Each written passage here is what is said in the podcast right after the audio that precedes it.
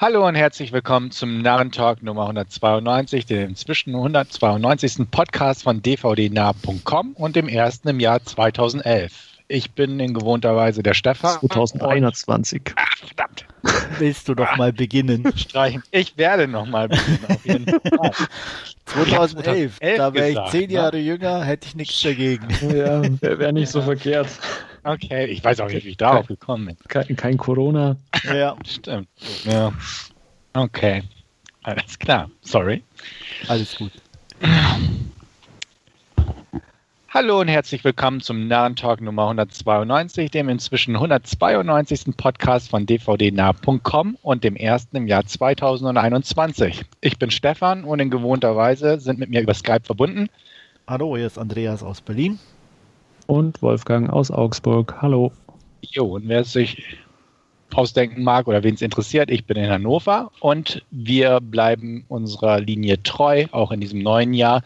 Starten mit Trailer. Am Ende der heutigen Podcast-Folge wird es einen kleinen Jahresrückblick geben, aber ansonsten bleibt das Schema bekannt. Und zwar Trailer. Music von Kate, äh Quatsch, von Sia mit Kate Hudson. Wolfgang. Ach, ja, das, sah ein bisschen äh, sehr experimentell aus und, und dann es war im Trailer irgendwie sehr prominent platziert mit zehn neuen Songs von, von Sia oder so. Ähm, so ein bisschen so ein überlanges Musikvideo mit ein bisschen Handlung dazwischen. Ähm, mal schauen, ob, ob das irgendwas ist, wenn man es irgendwo mal kostenlos anschauen kann ähm, dann vielleicht mal einen Blick wert, aber ansonsten hat mich das jetzt nicht so wirklich ähm, vom Hocker gehauen, muss ich ganz ehrlich sagen.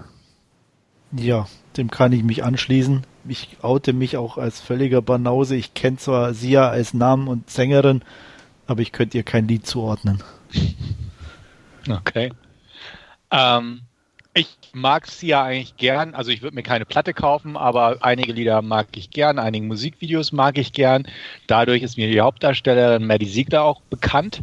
Ähm, nichtsdestotrotz hat mich der Trailer auch nicht angesprochen. Also ist nicht mein Ding. Ähm, es passt zu Sia von der Art her, meiner Meinung nach, aber bei mir ist einfach kein Interesse da. Und solche Geschichten mit Special Children, hätte ich fast gesagt, sind nicht so ganz meins die die Musik durchs Leben bringt. Ähm, es ist einfach nichts für mich, ganz einfach. Also mag, mag interessant sein, mag ein überlanger Videoclip für Sia sein oder ein Showcase für Maddie Siegler. Mag alles stimmen und vielleicht auch unterhaltsam sein fürs Zielpublikum, aber ich gehöre nicht dazu, deswegen werde ich den auslassen. Jo. Kurz und knackig, wa? Ja, Ja. also da fällt mir auch nicht viel zu ein, bin ich ganz ehrlich. Also es war, sah mir auch zu kitschig irgendwie aus. Ja. ja. Zu rosa. ja. Nee, nicht so rosa, aber so dieses ja, auch, auch alles so klischeebeladen, ne? So Ja. typisch die, äh, die Rolle von, von Kate Hudson so auch von der Straße kommt und du hast jetzt eine Aufgabe und du musst dich jetzt um äh, das Mädchen kümmern, die braucht dich und bla. Ah, das war echt zu viel des Guten. Das Ja, war, halt zum Beispiel Sound of Metal, war ja auch so ein bisschen Street und Problem, halt jetzt nicht mit Kind oder so, aber halt auch Ja. aber das war viel unverkrampfter ne? und viel Ja. äh, bodenständiger irgendwie gemacht und inszeniert. Und das liegt mir mehr als so ein bisschen die abgehobeneren Sachen da. Ja, Sound of Metal hatten wir ja im letzten Podcast, habe ich bis heute immer noch nicht gesehen, deswegen kann ich da leider noch nicht mitsprechen, aber auch wenn er gesehen wurde, werde ich eine Wertung nachliefern. Der nächste Trailer auf unserer Liste ist eine Amazon Prime Produktion oder Amazon Studios und zwar Bliss mit Salma Hayek und Owen Wilson. Andreas.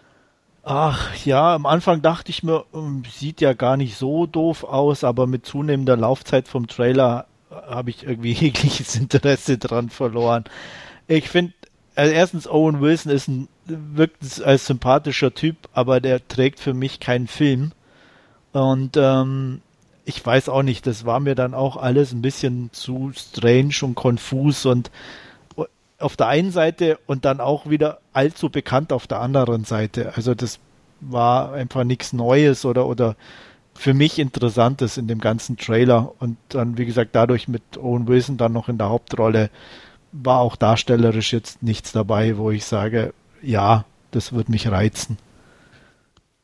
Ich fand das ein bisschen viel mit, äh, also äh, von, von der Grundidee ganz, ganz reizvoll, irgendwie mit diesen äh, zwei Realitäten oder was, da mit dieser äh, äh, ja, durchaus Welt der Reichen und dann äh, ja doch eher am unteren Ende der Einkommensskala irgendwie da diese, dieser, dieser Kontrast, den fand ich ganz lustig. Mir war das dann aber irgendwie zu viel, wie sie da immer mit ihrem Fingerzeig irgendwelche Sachen geschnipst haben und, und ähm, dann äh, irgendwie halt äh, äh, Leute um, umgeschmissen oder was auch immer. Äh, das fand ich ein bisschen viel und da hat er mich dann auch irgendwie ja, äh, verloren, äh, der Trailer, muss ich sagen. Und Owen Wilson schaut mittlerweile irgendwie aus wie auch so, so ein alter Don Johnson. okay. Ja. Ähm, ich bin neugierig. Ähm, hat zwei Gründe. Erstmal der Regisseur Mike Cahill, finde ich, ist ein interessanter Regisseur. Another Earth hat er gemacht und I Origins, die beide nicht die Überfilme sind, aber interessante Filme mit interessanten Ideen. Und ähm, das hat mich vor allem auf Bliss neugierig gemacht. Ich bin auch kein Owen Wilson-Fan, definitiv nicht Selma Hayek geht.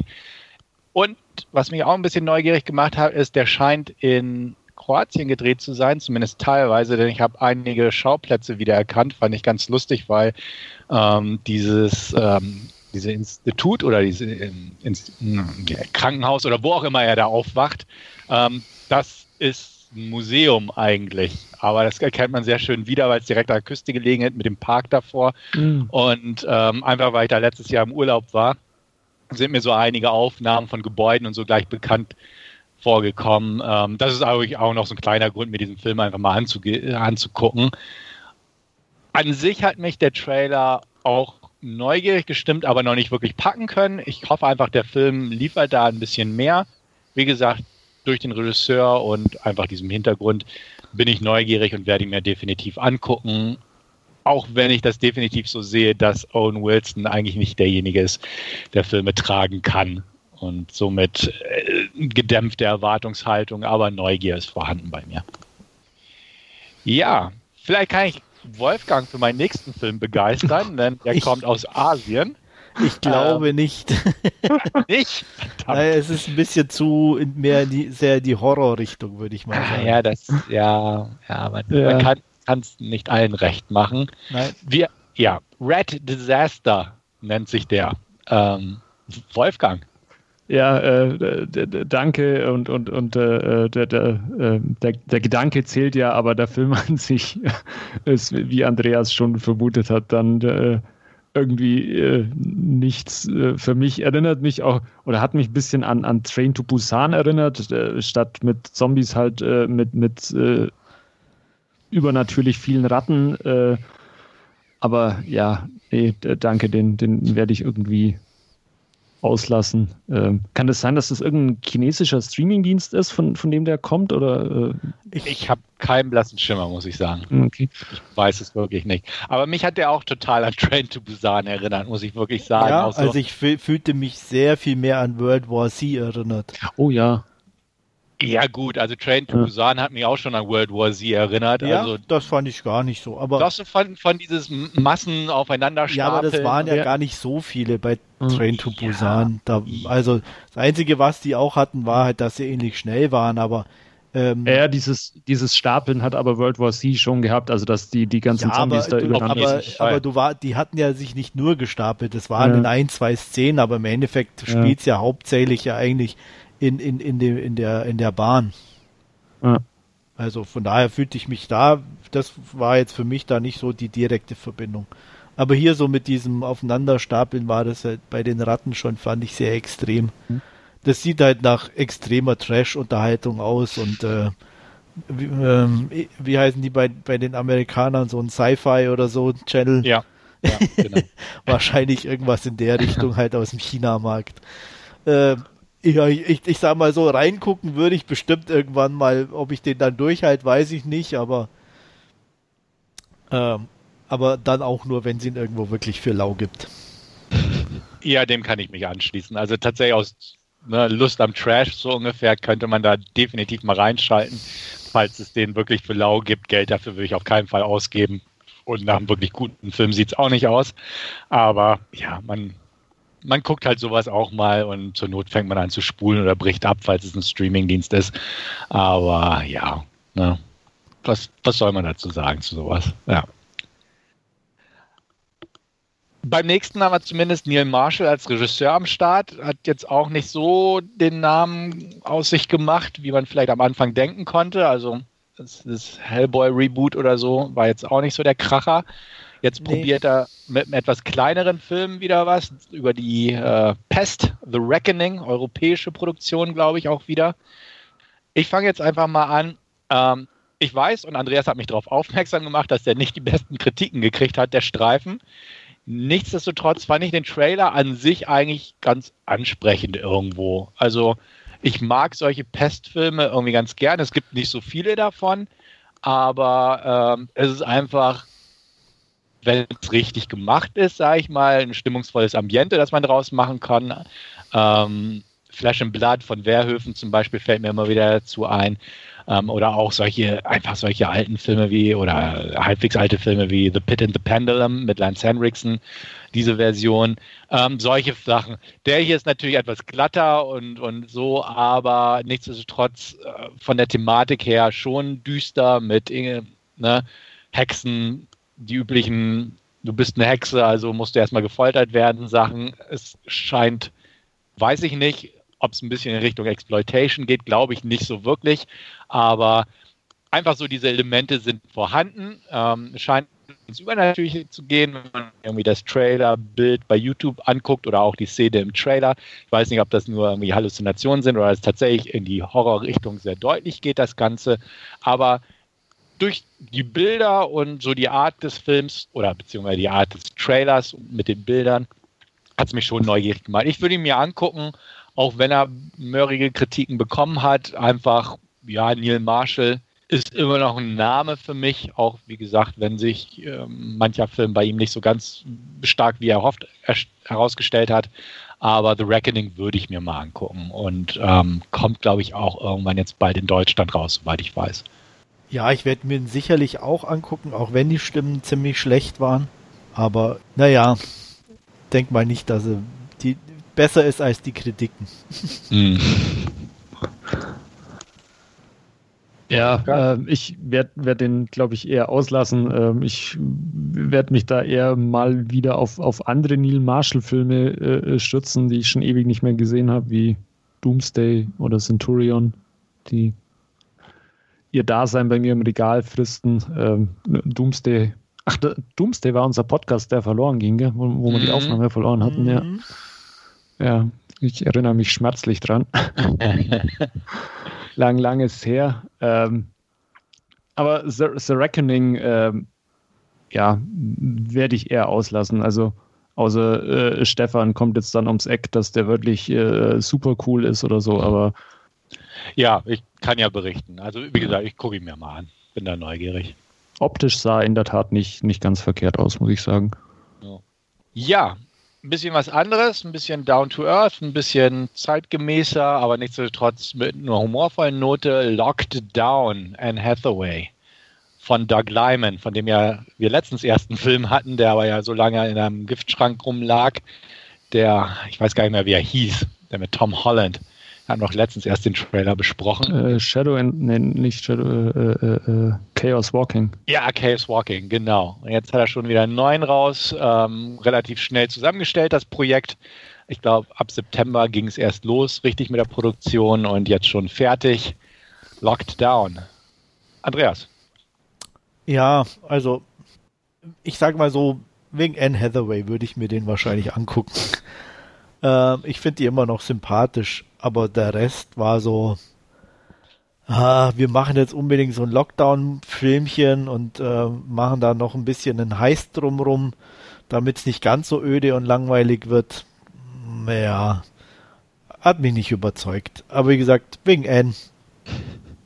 Ich mu muss gestehen, ich fand den Trailer eigentlich ganz sympathisch. Also beginnend mit diesen Zoom-Calls und dann, wie sie sich da äh, gegenseitig auf die Nerven gehen, wie sie da aufeinander sitzen in ihrer ja durchaus sehr, sehr teuren und, und schönen Wohnung. Und äh, dann ja der, der, der Diamanten-Haste-Part, äh, in, in, den sie wohl wirklich äh, äh bei, bei Harrods im, im mhm. Kaufhaus ja auch, auch gefilmt hatten, irgendwie im, im, im Lockdown, so, so wie ich das irgendwie, äh, oder wie, wie es ja auch in dem Thread von, von Stefan stand. Ähm, also fand ich ganz nett, werde werd ich mir sicherlich auch mal anschauen. Ja, ich fand es auch nett, muss ich auch sagen. Ich mag Anne Hathaway ebenfalls noch. Ich hatte letztens ihren Film mit Matthew McConaughey da geguckt, Serenity, ähm, den ich nicht unbedingt empfehlen kann, aber nichtsdestotrotz mochte ich sie auch dort. Locked Down ähm, sah nett aus. Also am Anfang dachte ich auch, oh, so eine typische, weil ich nichts davon gehört hatte, so eine typische Pandemie-Komödie, was auch seinen Reiz haben kann. Ich fand die Szene eigentlich ziemlich köstlich, äh, wo sie einen Zoom-Call hat und die eine Chefin oder wer auch immer bemerkt, ist das ein Weinglas da im Bild? das denke ich mir auch, ja, das passt einfach gerade, glaube ich, bei so manchem. Ähm, das fand ich ganz sympathisch. Der heißt Part, ja gut, ne, denke ich mal, wird relativ 0815 sein, aber vielleicht auch einfach auf eine nette Art präsentiert. Ähm, bei dem bin ich neugierig, den würde ich mir angucken, ähm, in der Hoffnung, so ein bisschen einfach, ja, nette Unterhaltung zu bekommen. Da erwarte ich nichts, aber das, das könnte ja. funktionieren. Und wie gesagt, Anne Hathaway ist bei mir auch noch immer ein Pull-Faktor für einen Film und warum nicht? Ja. Guti, für unseren letzten Film gehen wir nochmal in die Thriller-Richtung. Ähm, The Little Things. Und da fange ich mal wieder an. Ähm, Sieht eigentlich auch relativ 0815 aus, ähm, wird bei mir auch irgendwann bestimmt mal irgendwie im Player rotieren oder auf dem Streamingdienst laufen. Der Darsteller wegen, muss ich sagen. Denzel Washington ist, ist in Ordnung, ähm, hat bessere und schlechtere Filme und auch viele durchschnittliche. Jared Leto mag ich eigentlich ganz gern, hat aber auch nicht immer so das beste Händchen für Rollen. Und ähm, ja, an sich vom Trailer her hat es mich nicht wirklich umgehauen. Also sowohl inhaltlich als auch von den Bildern her. Ein paar nette Momente, aber vieles so, was man einfach kennt. Ähm, aber ich mag Serienkillerfilme, ich mag Krimis und Thriller.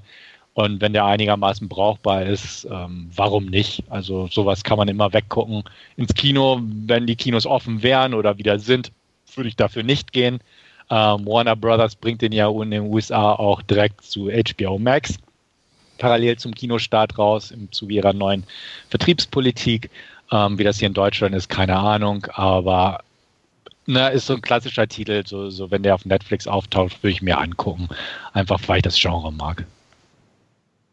Ja, trifft es ganz gut, wenn er bei Netflix auftaucht. Äh, dann, dann würde ich mir den auch anschauen. Also der sah jetzt äh, solide aus, aber wie du schon gesagt hast, also da ist jetzt nichts drin gewesen in dem Trailer, wo man äh, das dem ganzen Serienkiller-Genre irgendwie einen neuen Spin oder so, so geben wird. Also klar, drei, drei gute Hauptdarsteller, aber äh, ansonsten, ja, äh, 0815 klingt jetzt vielleicht schon ein bisschen äh, zu negativ, aber halt äh, so, solide oder, oder Standard-Serienkiller-Film, Filmkost irgendwie und ja, würde ich mir sicherlich wenn er irgendwo mal gestreamt wird, auch äh, auf, auf die entsprechende Watchlist packen.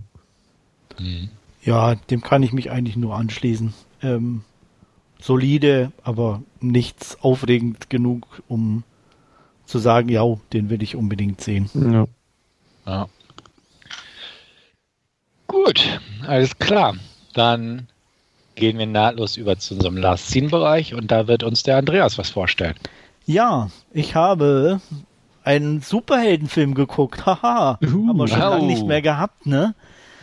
Ja, ähm, ich habe gesehen, dass es Shazam auf dem Streamingdienst mal gibt und dachte, okay, dann hole ich den noch auch mal nach. Ähm, hatte ja doch das ein oder andere gelesen, wo man sich dachte, ja, ja, könnte ja ganz unterhaltsam sein. Ähm, mir hatte das, ich bin jetzt nicht so der Comic-Mensch, äh, nichts gesagt, aber anscheinend ist es ja auch eine Art Captain Marvel-Verfilmung äh, aus den DC Comics. Und ähm, ja, worum geht's? Es geht um einen Jungen namens Thaddeus, der äh, in den 70ern mit seinem Vater und seinem Bruder unterwegs ist. Er ist eher so ein bisschen introvertiert, ähm, sehr fantasievoll, ähm, aber sein Vater und sein Bruder finden das nicht so ganz toll, als sie da im Auto unterwegs sind. Ähm, ja, passiert plötzlich etwas und er findet sich in einer komischen Höhle wieder. Ähm, er wird von einem merkwürdigen Zauberer angesprochen und ähm, soll ähm, die sieben Todsünden, die dort als versteinerte Ungeheuer sind, ähm, sich nicht in Versuchung lassen und eine Prüfung bestehen, aber er kann nicht widerstehen und wird zurückversetzt in dem Moment, in dem ein Unfall passiert. Sein Vater ist gelähmt und äh, er kommt im Endeffekt mehr oder weniger ähm, ja in äh, Fostercare, also in Waisenhäuser oder in, in Erziehungshäuser und ja versucht über die Jahre ähm, seine Mama wiederzufinden, die er irgendwie verloren hat ähm, denn die auch der sein Vater und sein Bruder, mit denen da unterwegs waren, waren nicht seine tatsächlichen ähm, Eltern oder Verwandten. Und ähm, ja, in dem Zusammenhang wird er natürlich auch wieder von der Polizei aufgegriffen und äh, wieder einer neuen ähm, Pflegefamilie zugeordnet, und zwar Victor und Rosa Vasquez. Die haben schon einige Kinder. Ähm, und zwar, ich glaube, fünf oder so, verschiedene Alters- und äh, Ethnien angehörend. Ähm, auf jeden Fall ähm, passiert, dass er ja wieder plötzlich zu diesem Zauberer in sein Reich kommt und ähm, der ihm sagt, er kann nicht mehr oder er hält es nicht mehr länger aus, er stirbt und er überträgt ihm, auch wenn er jetzt nicht würdig ist, die ganze Macht. Und ähm, ja, ab dem Moment ist ähm, ja, wie soll man sagen, ähm, der Junge ähm, ein Superheld. Und zwar einer, der seine, ähm, seine Äußerlichkeit dahingehend ändert, dass er von 15 zu 30 wird und ein gestandener Mann ist mit Muskeln und allem, was dazugehört. Ähm, er muss dann sich gegen ein paar Bösewichte und diese sieben Todsünden wehren die natürlich auch seine Familie, seine Pflegefamilie, mit denen er erstmal nicht so gut klarkam, ähm, als Geiseln nehmen. Also das Übliche. Das Ganze ist nett, kann man sagen.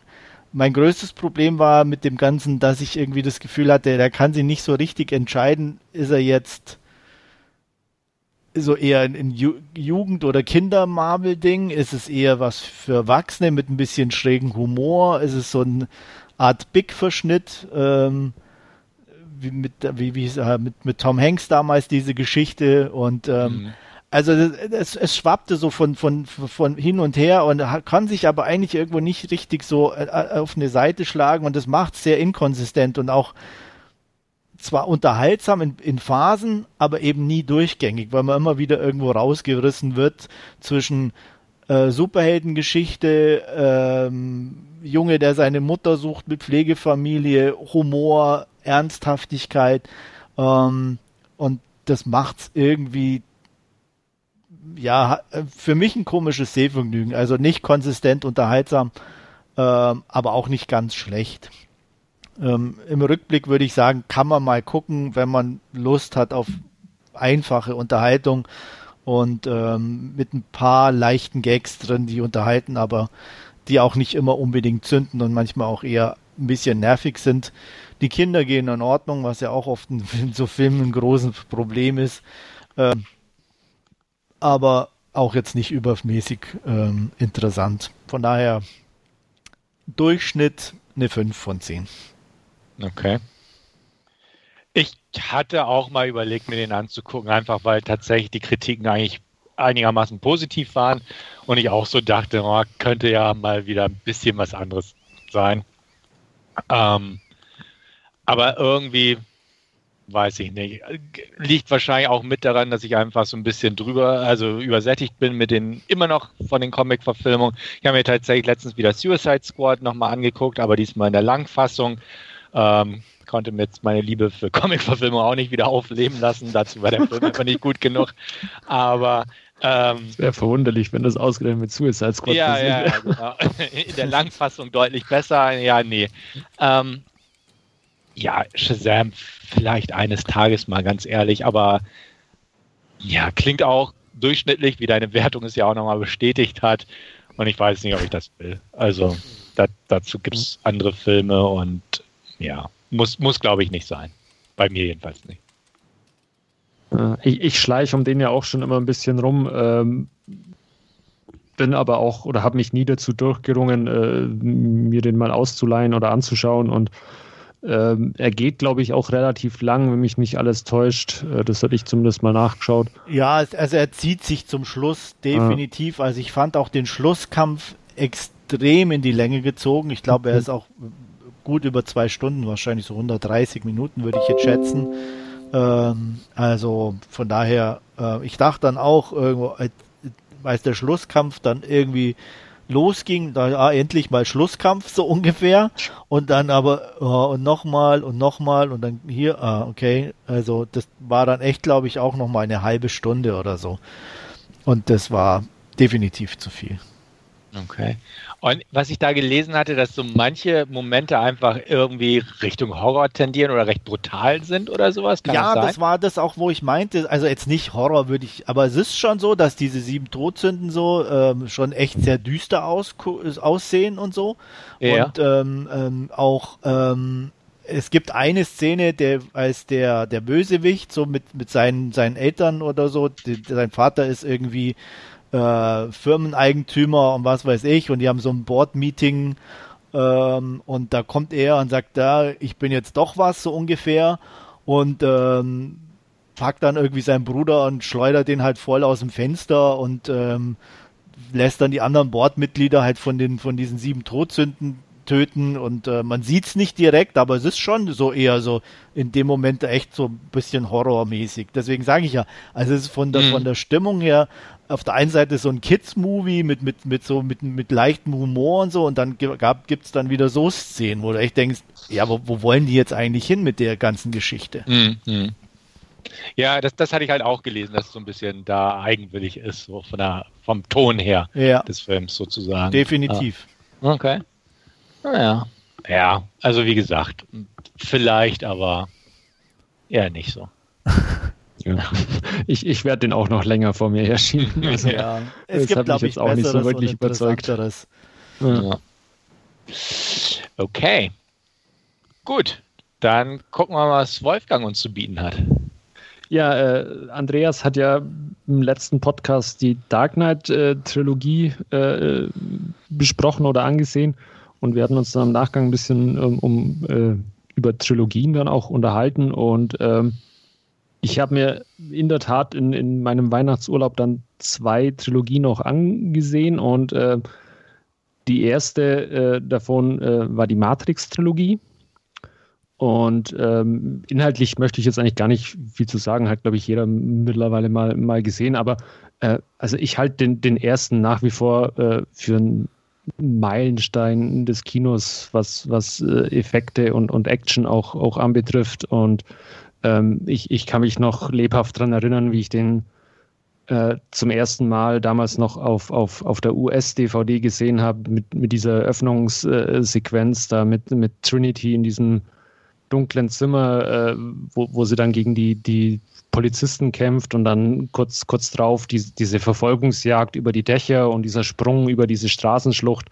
Also, ah, das sieht auch nach, nach etlichen Jahren immer noch beeindruckend aus und äh, der Film ist, ist ja na, nach wie vor gut und sehenswert. Äh, mit Film meine ich den ersten Teil, äh, Matrix. Und ähm, ja, also den, den finde ich nach wie vor äh, immer wieder ähm, ja, spektakulär und, und wirklich umwerfend anzuschauen. Ähm, da kommen leider die, die beiden Nachfolgefilme Matrix Reloaded und, und Matrix Revolutions dann nicht wirklich hin oder schon äh, sind mit, mit großem Abstand dann auch äh, zu sehen. Ähm, der zweite Matrix Reloaded, der, der ist noch ganz okay, der hat noch ein paar coole Action-Sequenzen irgendwie, ähm, aber also der dritte, äh, wo es dann die, diese Schlacht um, um Zion, äh, wo, ja, die, die dann eher so so, so, so ein Pacific Rim Vibe hat, der aber ja deutlich später erschienen ist, äh, aber von äh, irgendwie ja mit, mit diesen ganzen äh, äh, Kampfrobotern und, und wie, wie sie da rummarschieren, der hat mich komplett verloren, muss ich ganz ehrlich sagen. Also mit dem, mit dem, mit dem dritten Teil kann ich, kann ich überhaupt nichts anfangen. Ähm, der zweite Teil ist, ist noch, noch ganz sehenswert, aber ähm, eine Qualität und Güte wie der erste Teil äh, erreicht keiner der Nachfolgefilme irgendwie. Ähm, und macht sich dann auch wertungstechnisch äh, irgendwie bei mir bemerkbar. Ähm, ja, Matrix würde ich nach wie vor nach all den Jahren immer noch mit, mit 9 von 10 Punkten bewerten und dann geht's, geht's aber steil bergab mit 6 und 4 Punkten für den dritten Teil. Ja. Ja, äh, also ich, ich habe es auch ja geguckt gehabt, die, die Matrix-Trilogie wieder. Ähm, kann das auch unterschreiben. Die 1 ist definitiv immer noch gut ansehbar. Was für mich auch immer hauptsächlich einfach noch daran liegt, dass da die CGI noch nicht so extrem das, im Einsatz ja. war. Und ja. dadurch altert er besser als die Nachfolger. Ja. Weil genau. das sieht einfach kacke aus inzwischen. Anders kann man es nicht sagen. Ja, also da gerade gerade mit, mit diesen multiplen Mr. Smiths oder so, dieser ja, Kampf im genau. Dritten ist das, glaube ich, im Regen. Also der schaut schon echt äh, befremdlich aus mittlerweile. Ähm, eben, ne? Und das ist halt echt nicht gut gealtert. Und das ist ja. bei meinem Einser halt einfach bei Weitem nicht so der Fall. Ja, das stimmt. Und deswegen kann man den echt noch gut gucken. Und der Zweier leidet halt einfach für, für mich daran, ja, es gibt ein paar gute Action-Szenen, aber es ist halt einfach so das Mittelding, ne? Ja. Ähm, man merkt, finde ich, dem halt wirklich an, dass 2 und 3 so zusammengedreht wurde und das ja mehr oder weniger dann nur so die Story ein bisschen weiterführt, damit es dann im Dreier ja. zum Abschluss kommen kann. Wobei ich beim Dreier aber ganz ehrlich gesagt auch die, die Action nicht mehr so wirklich. Nee, war es ja auch nicht. Nee, nee. Ja. Nee, der erste ist noch irgendwie so, so gritty und, und hat noch so, so, so, diesen altmodischen Vibe. dadurch, dass nicht so viel auf CGI zurückgegriffen ja. wurde, wirkt es einfach echter. Und wenn man zum Beispiel einfach die, diese Schießerei in, in dieser Eingangshalle aus Teil 1 mhm. mit der Clubschießerei in Teil 3 vergleicht, wo sie denn alle rumspringen und an der Decke laufen und, ja. und, und diese ganze Chose, das hat einfach irgendwie eine ganz andere Wirkung. Oder wenn einfach Neo sich mit Smith prügelt im ersten Teil, also mit einem Mr. Smith, dann, dann sieht das noch aus, als würden die sich wirklich prügeln, während er, wie Wolfgang ja auch gesagt hat, mit multiplen Mr. Smiths in Teil 2 und 3 sich rumkloppt und mhm. da merkt man, es sind einfach CGI-Gestalten. Also ganz schlimm finde ich einfach diesen Hinterhof-Brawl in Teil 2. Ähm, Teil 3 habe ich schon lange nicht mehr gesehen, aber den mochte ich auch schon damals im Kino nicht wirklich so gern. Mhm. Ähm, und das Oder, ist so die Problematik. Und die, ja. die Action-Szenen gehen einfach zu lang bei dem. Mhm. Gerade bei Teil 2 habe ich es einfach so in Erinnerung, dass ich so ausgedehnt ist. Also ein paar coole Szenen. Ich habe die äh, Verfolgungsjagd auf diesem Freeway noch gut in Erinnerung und so, aber so manche Sachen ähm, gehen recht lang. Ich habe den lange nicht mehr geguckt, also weder 1, 2 und 3, aber Teil 1 habe ich öfters gesehen als die anderen beiden mhm. und den mag ich auch bis heute irgendwo, während 2 und 3 schon damals im Kino schon so, ja, okay, ist nicht so gut wie 1 diesen Ruf bei mir hatten. Ja, also auch, äh, was, du sagst mit den Unterschieden, also sieht man auch beim, beim ersten Teil in, in dieser Öffnungssequenz, wo Trinity da über das Dach springt und dann diese Treppen runterfällt und dann mit ihren zwei Kanonen quasi Richtung äh, Fenster zielt. Recht cool gemacht. Und am zweiten haben sie das ja nochmal versucht. Da ist auch in der Eröffnungssequenz, wo, wo Trinity dann quasi aus dem Fenster äh, äh springt und dann halt dieses Hochhaus runterfällt und mhm. eine, einer von diesen Mr. Smiths ihr hinterher hechtet. Ähm, und es schau, schaut halt einfach, ja, mittlerweile einfach sehr billig CGI-mäßig aus. Und das ist halt einfach so dieser, dieser Unterschied zwischen dem ersten Teil und, und äh, Teil 2 und 3, die dann einfach ja nicht mehr so wirklich funktionieren. Und ähm, ich weiß, ja, jetzt weiß ich auch, wieso ich mir die jahrelang nicht mehr angesehen habe, Teil 2 und 3, aber der erste immer mal wieder äh, irgendwie im Player landet und auch die 4K UHD ja echt äh, äh, top ist äh, von, von dem Film. Die hat jetzt nicht mehr so diesen äh, krassen Grünstich, wie, wie, wie noch die frühen DVDs und Blu-rays hatten. Das haben sie ein bisschen äh, reduziert, aber scheinbar auch mit, mit ähm, dem, dem Segen der Wachowskis. Also das ist dann irgendwie schon, passt schon, war glaube ich, oder ich habe meins mal irgendwo gelesen zu haben, dass es im Kino wohl auch nicht so krass grün war, wie es dann auf den Heimkino-Veröffentlichungen äh, immer äh, rüberkam. Und, und ja, die 4K-Disc äh, vom, vom, ersten Teil ist auf alle Fälle uneingeschränkt empfehlenswert und hat auch einen sehr, sehr brachialen äh, Dolby Atmos-Ton, der das Heimkino dann auch ordentlich zum Wummern bringt. Okay. Gut. Ähm, das zu Matrix von, von meiner Seite. Mhm. Von euch noch irgendwas? Nö. Nö. Dann äh, kurz und knackig äh, weiter. Ich habe mir die Mumie-Trilogie angeschaut. Und ähm, das ist auch so ein, so ein Guilty Pleasure von mir, muss ich sagen. Das war auch Ah, eine von, von meinen ganz allerersten Import-DVDs, äh, die, die DVD zum, zum ersten Mumie-Teil. Und die habe ich mir jetzt, äh, gab es zufällig günstig die Tage dann mal bei, bei Mediamarkt, äh, die komplette Trilogie auf, auf 4K-Disc und da habe ich zugeschlagen und, und habe mir die eben ähm, angesehen. Und ich muss gestehen, äh, der erste ist schon immer noch ein schöner, altmodischer Abenteuerfilm irgendwie, äh, der halt einfach Spaß macht, wie sie da dieses, äh, äh, ja, die, die, wie, wie, sie da als, als konkurrierende Grabräuber quasi da in, in diesen Ägypten der 1910er Jahre irgendwo äh, äh, zugange sind. Also das hat irgendwie schon seinen Charme und dann auch äh, die Mumie äh, von, von Arnold Foslow verkörpert, die, die dann ja um, um, umso mehr Opfer sie findet, äh, umso mehr oder die menschliche Gestalt annimmt. Also ich mag den nach wie vor. Ähm, auch hier ist es dann so, dass der zweite und der dritte Teil an, an den ersten irgendwie nicht mehr äh, wirklich rankommen. Äh, der zweite ist so, so eine höher, größer, weiter Verfilmung mit einem, ja, The Rock in, in einer seiner ersten großen Rolle, aber auch da ist es so, ähm, dass da halt einfach die, die CGIs äh, gerade von vom Scorpion King irgendwie äh, sehr schlecht äh, gealtert sind. Ähm, nichtsdestotrotz noch, noch ganz unterhaltsam und auch der dritte Teil, äh, wo, wo, wo sie dann das Setting von äh, Ägypten äh, gegen China eintauschen, auch das ist, ist ganz nice, aber da ist dann auch ein paar so äh, Sachen mit äh, Yetis im Himalaya drin oder so, das dann einfach ein bisschen äh, zu viel, selbst für einen Mumienfilm ist. Äh, Jet Li gibt es immerhin als, als äh, General und Michelle Yeoh ist, ist auch mit von der Partie, also von daher für, für die Freunde des asiatischen Kinos zumindest ein paar interessante Darsteller noch dabei.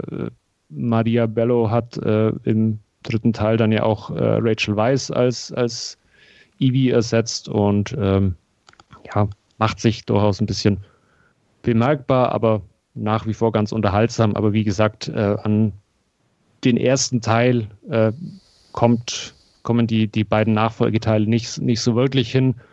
Ähm, und ich muss gestehen, ich habe mir dann auch den Tom Cruise Mumienteil nochmal angesehen, äh, direkt dahinter, äh, hinten dran. Ähm, der funktioniert in der ersten Hälfte meines Erachtens auch ganz gut und dann kommt aber da dieser äh, äh, ähm, Part, wo ähm, Russell Crowe mit ins Spiel kommt und wo sie quasi da oder wo Universal ja versucht hat, äh, folglos dieses Dark Universe, äh, dieses Filmuniversum irgendwie zu schaffen und da, da kollabiert er dann irgendwie. Also der erste Teil, ähm, der ja mit äh, äh, der Entdeckung der Mumie und so äh, zu Rande ist und, und dann eben auch diese Überführung nach, nach Großbritannien, der, der funktioniert noch ganz gut und der ist ganz unterhaltsam, aber sobald es dann in diesen, ja, in dieser zweiten Hälfte des Films, da, da kollabiert er dann irgendwie und, und äh, wird, wird irgendwie belanglos. Ja. Ja, auch die Reihe ähm, fand ich auch schon immer lässt mit jedem Film weiter nach irgendwo. Ähm, den ersten mochte ich auch gern, habe ich den habe ich aber schon lange nicht mehr gesehen. Aber den fand ich damals sehr cool. Der hatte Humor, der hatte ja. damals echt coole Special Effects. Ja, die, die funktionieren auch immer noch. Also die sind auch immer noch gut und, und kann man sich anschauen im ersten Teil. Ja, das ist doch schon mal gut. Und ähm, den, den könnte ich mir auch vorstellen, nochmal anzugucken, während ich beim zweiten schon damals irgendwie das wie du selbst sagst, es war alles ein bisschen größer und mit dem Scorpion King, der damals auch schon nicht so toll aussah von den Effekten her und solche Sachen, ähm, hat mich damals auch nicht mehr so packen können. Und den dritten hatte ich dann auch irgendwann natürlich gesehen, aber der, der hat mich kalt gelassen irgendwo. Und ähm, ja, der, den mochte ich schon nicht mehr so gern. Der war ansehbar, aber so hat man gesehen, muss man nicht nochmal gucken. Mhm. Der Tom Cruise-Film ist ähnlich, man hat ihn gesehen, er war jetzt nicht wirklich gut und man muss ihn nicht normal gucken. Aber den ersten, den kann ich mir durchaus vorstellen, weil er noch so dieses, dieses altmodisch Charmante hat, so eine Abenteuergeschichte. Steven Summers hat den ja gemacht und das kann er eigentlich irgendwie und ähm, war auch ganz sympathisch irgendwie mit Brandon Fraser und Rachel Weisz und so. Ja. Den habe ich wirklich gut in Erinnerung, sowohl vom Kinobesuch damals als auch von den Folgesichtungen, ähm, aber auch schon lange nicht mehr gesehen. Und wie gesagt, ich würde mir wahrscheinlich nicht alle nochmal angucken, aber den ersten kann ich mir schon vorstellen nochmal. Ja. Brandon Fraser ist ja auch irgendwie nie so wirklich über diese äh, äh, Mumienrolle als, als Rick O'Connell hinauskommen. Also klar hat man ihn noch in, in einem oder anderen Film gesehen, aber so richtig erfolgreich war da jetzt irgendwie keiner nee. oder so, dass er das dazu ne ich glaube, äh, er macht auch keine Filme, mich nicht alle. Da gab's doch, doch, doch, er macht noch Filme. Also äh, tatsächlich sieht man ihn ab und an in so kleinen B-Movies irgendwie. Okay. Ähm, er ist super fett geworden ähm, wir, wirklich, er ist echt, den erkennt man teilweise kaum wieder auf Fotos. Und ich habe ja jetzt irgendwie gesehen, er dreht jetzt wohl mit Darren Aronofsky irgendwie einen Film. Oh, okay. Also könnte er da zumindest wieder ein bisschen äh, einigen Leuten über den Weg laufen. Aber tatsächlich hat er so ein, zwei paar Filme gemacht, auf die ich irgendwie gesehen habe, oder zumindest, dass er da mitspielt. Aber als ich dann irgendwie Fotos gesehen habe, dachte ich, ja, okay, den erkennt man kaum noch wieder. ja. Also irgendwie zuletzt habe ich ihn gesehen in, ähm, ich glaube, Gimme Shelter mit Vanessa Hudgens vor ein paar Jahren. So ein Suchtdrama. Da hat er auch so eine mhm. Nebenrolle gehabt, einfach irgendwie so eine kleine unscheinbare Rolle, nicht so wie damals, als man ihn noch kannte. Mhm. Aber ja, er macht schon noch ein paar Sachen, aber ist einfach irgendwie nicht mehr präsent. Ja, mit der Mumie konnte ich nie so viel anfangen. Ich, also der erste geht noch, wie ihr schon sagtet, ähm, netter altmodischer Abenteuerfilm, aber auch der hat mich schon nicht so vom Hocker gehauen. Die anderen beiden fand ich dann schon eher noch uninteressanter. Ja. So. Gut, das soll es dann auch von mir gewesen sein. Guti, dann bleib ich noch und ich stelle euch mal wieder was ein bisschen Obskures vor. The Banana Splits Movie. Ähm, aus dem Jahr 2019 kann man dazu sagen. Hintergrund ist folgendes. Also, in den 1960ern, genau genommen 1968 bis 1970, gab es eine Kinderserie, The Banana Splits Adventure Hour. Ähm, eine Serie, einfach eine Kinderserie mit ähm, Darstellern in Puppen, also in so großen menschlichen Tierkostümen. Es gab einen Hund, es gab einen Elefanten und, und äh, weiß gar nicht, was das andere für ein Tier ist. Ich, glaube, es ist auch zwei Hunde, auch wie auch immer. Aber einfach so eine, so eine Kids-Show. Und äh, die gab es halt, wie gesagt, für drei Seasons. Insgesamt, glaube ich, 19 Episoden, wenn ich mich äh, da richtig informiert habe. Und war einfach so eine klassische Wochenend-Kiddie-Sendung ähm, mit Publikum und die haben gelacht und wie gesagt, die haben da auf ihrer Bühne da irgendwelche lustigen äh, Sketche gemacht und Musik gemacht oder so. Wahre Geschichte ist, glaube ich, von, von Hanna-Barbera sogar, die ja auch irgendwie, ich glaube, Scooby-Doo und so gemacht haben und, und real sozusagen, also mit wirklich live getaped und mit Menschenkostüm. Ähm, ähnlich wie etwas später im vergangenen Jahr ist irgendeiner auf die Idee gekommen, ähm, nicht nur ähm, Fantasy Island neu zu machen mit einer anderen Ausrichtung, sondern auch uh, The Banana Splits. Und zwar noch bevor Fantasy Island von der klassischen Serie, die auf Sat 1 lief, zu einem Blumhaus Horrorfilm wurde oder Fantasy Horror. Ich glaube, Andreas hatte ihn letztes Mal oh, letztes ja. geguckt und mochte ihn nicht. Ich, ich, ich habe den nee. irgendwie, hat, hat, er den, glaube ich, schlecht bewertet. Genau. Sehr gesehen. schlecht. Sehr schlecht sogar. Okay. Aber so von dem Schema her, man nehme eine alte Serie und ähm, motzt die ein bisschen auf und ähm, drehe sie aber ins Horrorgenre über, hat man das auch bei, im Falle der Banana Splits gemacht. Und zwar 2019, wie gesagt, noch bevor Blumhaus das gemacht hat, kam The Banana Splits Movie raus. Und in diesem Film geht es um eine Familie, einfach ein Kind, äh, also klassisch Mutter, Stiefvater in dem Sinne und äh, zwei Kinder. Und äh, da geht es halt um den kleinen Jungen, der totaler Fan ist von dem Banana Splits und die Sendung halt total geil findet. Und war freut dafür. Er ist zwar schon so ein bisschen zu alt dafür, äh, aber naja, er findet es halt ganz toll. Und er hat Geburtstag und ähm, bekommt halt quasi von der Mutter ähm, Karten für eine Aufzeichnung der Show und äh, freut sich, freut sich ein Ast. Ähm, der, der, Stiefvater ist jetzt nicht so begeistert, zumal er auch immer an seinem Handy hängt und mit der Arbeit kommuniziert oder auch mit seiner Kollegin bei der Arbeit, drücken wir es mal so aus.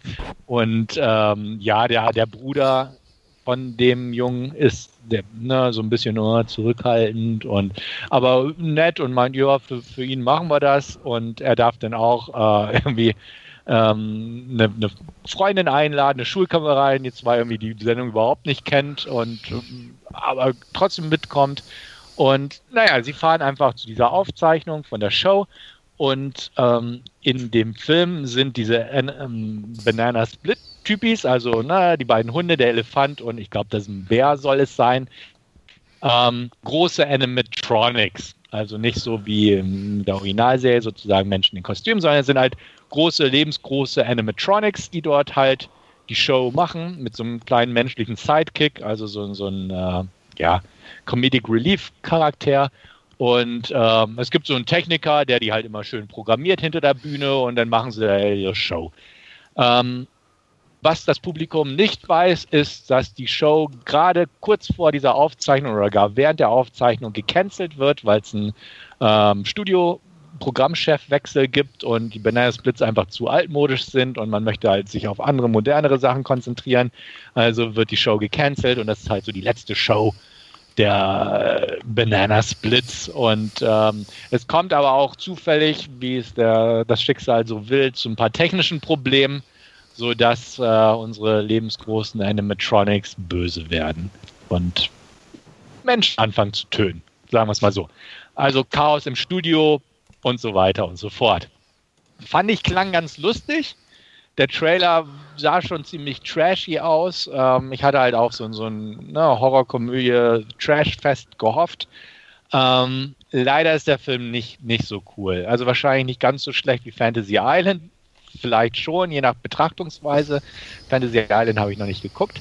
Ähm, er, er, nimmt sich nicht ernst, das ist schön. Er hat ein paar amüsante Momente. Es ist einfach lustig, diese Figuren zu sehen, wie sie da rumlaufen äh, und, und halt Schabernack machen, beziehungsweise morden.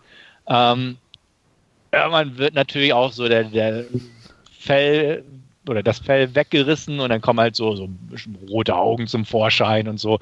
Einfach so ein bisschen Terminator-Vibe, dass es einfach wirklich so Animatronic-Roboter sind. Ähm, ja, die, die Kills sind zwar blutig, aber jetzt nicht so kreativ, wie ich es mir gewünscht hätte. Und ich hätte mir den Film einfach noch, noch mehr Gaga gewünscht. Also einfach noch mehr over the top, noch mehr Banane einfach. Ähm, er wirkt teilweise einfach wie so ein Standard-Slasher, wo der, der Gag halt ist, dass es so große Plüschtiere sind, die die Leute angreifen.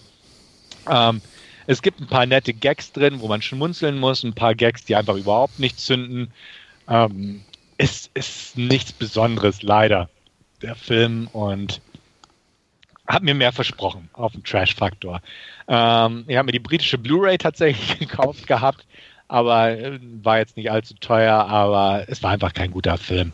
Er ist, glaube ich, ganz annehmbar, wenn man viel getrunken hat vielleicht oder sowas, aber das kann man jetzt auch keinem wirklich empfehlen. Ähm, also kurzum, The Banana Splits Movie muss man nicht sehen. Ähm, ich würde ihm eine 3 von 10 geben. Ähm, er steht aktuell bei 5,0 von 10 bei IMDB und hat auch tatsächlich ein paar gute Kritiken gekriegt oder ein paar solide Kritiken. Das hatte mich ja halt auch so ein bisschen dazu beschwichtigt, mir doch mal die Scheibe zuzulegen. War. Ähm, an sich war ich enttäuscht einfach. Es gibt gegen Ende eine Szene, wo halt ein so ein Opfer, so ein Mega-Fan so ein bisschen durchdreht und auch einfach ähm, mitgerissen wird von dem Wahnsinn, der einfach nie vermittelt wird durch den Film. Und was sie so ein bisschen macht, geht schon in die Richtung, wie ich mir diesen ganzen Film gewünscht hätte, weil er einfach so drüber ist von der Idee her. Aber das, das dachte ich mir auch, ja, wäre der Film mehr so in diese Richtung, so ähm, ohne angezogene Handbremse hätte ich fast gesagt, dann wäre es cool aber so war es jetzt irgendwie doch nicht so der Bringer, leider. Und ich habe mir auf YouTube mal so ein paar Banana Splits Auszüge oder die Titelmelodie und so angeguckt. Ähm, das haben sie tatsächlich ganz nett rübergebracht. Also die Kostüme sehen auch wirklich fast wie damals aus. Und ich hatte auch gelesen tatsächlich bei der Trivia-Section von der IMDB, dass eigentlich auch ein paar Originalschauspieler haben wollten von damals, aber es hat teilweise nicht so wirklich geklappt. Ähm, und der Film hat einen recht billigen Look. Also es ist wirklich ein B-Movie. Er ist nicht sonderlich teuer. Die, die Optik ist 0815. Er ist, hat keine coole Kameraarbeit. Also ist da auch so ein bisschen enttäuschend. Ich hätte mir da einfach so ein bisschen mehr wilde Energie gewünscht für den Streifen und da hätte man was draus machen können. Aber so, wie gesagt, Banana Splits Movie 3 von 10. Ähm, dieses Jahr kommt Willy's Wonderland mit Nicolas Cage raus ähm, wo es darum geht, dass, dass er ein Hausmeister in einem Vergnügungspark spielt, wo auch ähm, Animatronic-Figuren sind und die auch irgendwie zum Leben erwachen und er muss dann im Vergnügungspark gegen diese Animatronic-Figuren kämpfen. Nicolas Cage von den Machern, von, also Produzenten von Mandy. Da, da erhoffe ich es mir einfach, sage ich mal so. Da erhoffe ich mir, dass es cooler aussieht, dass es ein bisschen kantiger ist und sowas. Also eigentlich das, was The Banana Splits Movie meiner Meinung nach hätte sein müssen. Mal gucken, wie das wird, aber so, ja, es ist eine interessante Hintergrundgeschichte, dass man da diese obskure alte Kiddie-Serie ähm, auf diese Weise neu aufgerollt hat, aber leider ist das Ergebnis enttäuschend und ähm, keine Empfehlung meinerseits. Du hättest Happy Time Murders schauen sollen. Stimmt, den gibt es auch noch. Richtig, richtig. Den habe ich tatsächlich auch noch nicht gesehen mit den Muppets, ne? Ja. Ja. Genau, also so, so, so eine Art äh, vom Konzept her ist es. Mich, ich musste irgendwie immer dran denken an dieses Fantasy Island äh, Reboot sozusagen, wo man wirklich was Altes genommen hat und einfach so, so ins andere Genre so ein bisschen reingedrängt hat. Ähm, kann man machen, kann funktionieren. Es, es hätte auch, wie gesagt, echt funktionieren können, weil die, wenn man sich das Titelbild oder das Cover einfach anguckt, ist es schon total bekloppt und die Kostüme sehen auch irgendwo ganz knuffig und lustig aus und wenn die dann halt mit der Axt hinter einem herrennen, ist es ganz nett, aber es ist einfach nicht gut genug inszeniert und das ist einfach der Punkt. Es ist nicht atmosphärisch genug und irgendwie nicht, nicht stilvoll genug von der Regie her. Sie ist, sie ist so 0815 irgendwie. Deswegen, ja, kann ich euch beiden nicht empfehlen. Hatte ich auch nicht vorzugucken. Ich bin eh so kein so Puppenfan. Mm. Meet the Feebles damals hat man halt geguckt, aber der ist schon so lange her den kann ich mich auch nicht mehr richtig erinnern, ob der jetzt wirklich gut war oder nur, weil er man nur geguckt hat, weil er mhm. irgendwie so auf der Liste stand. Genau, ja, an den kann ich mich auch nur grob erinnern. Aber ich bin auch kein Fan von den alten Peter Jackson-Filmen. Ich mag auch Braindead nicht, also ist nicht meins. Habe ich schon ewig nicht mehr gesehen. Ja, eben. Gut, aber das war mein Last Scene für diese Woche, beziehungsweise für diesen Podcast. Und ähm, wie gewohnt haben wir auch ein Hauptreview und da wird uns der Andreas eine Inhaltsangabe geben und den Titel nennen. Ja, wir haben uns angeguckt I'm Your Woman von Julia Hart.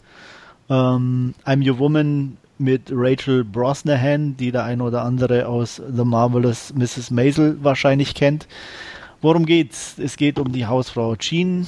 Sie lebt ein einfaches Leben in den 70ern äh, mit ihrem Ehemann Eddie, der, so viel wird schnell klar, ein Krimineller ist, äh, verschwindet immer wieder eine Zeit und kommt dann wieder.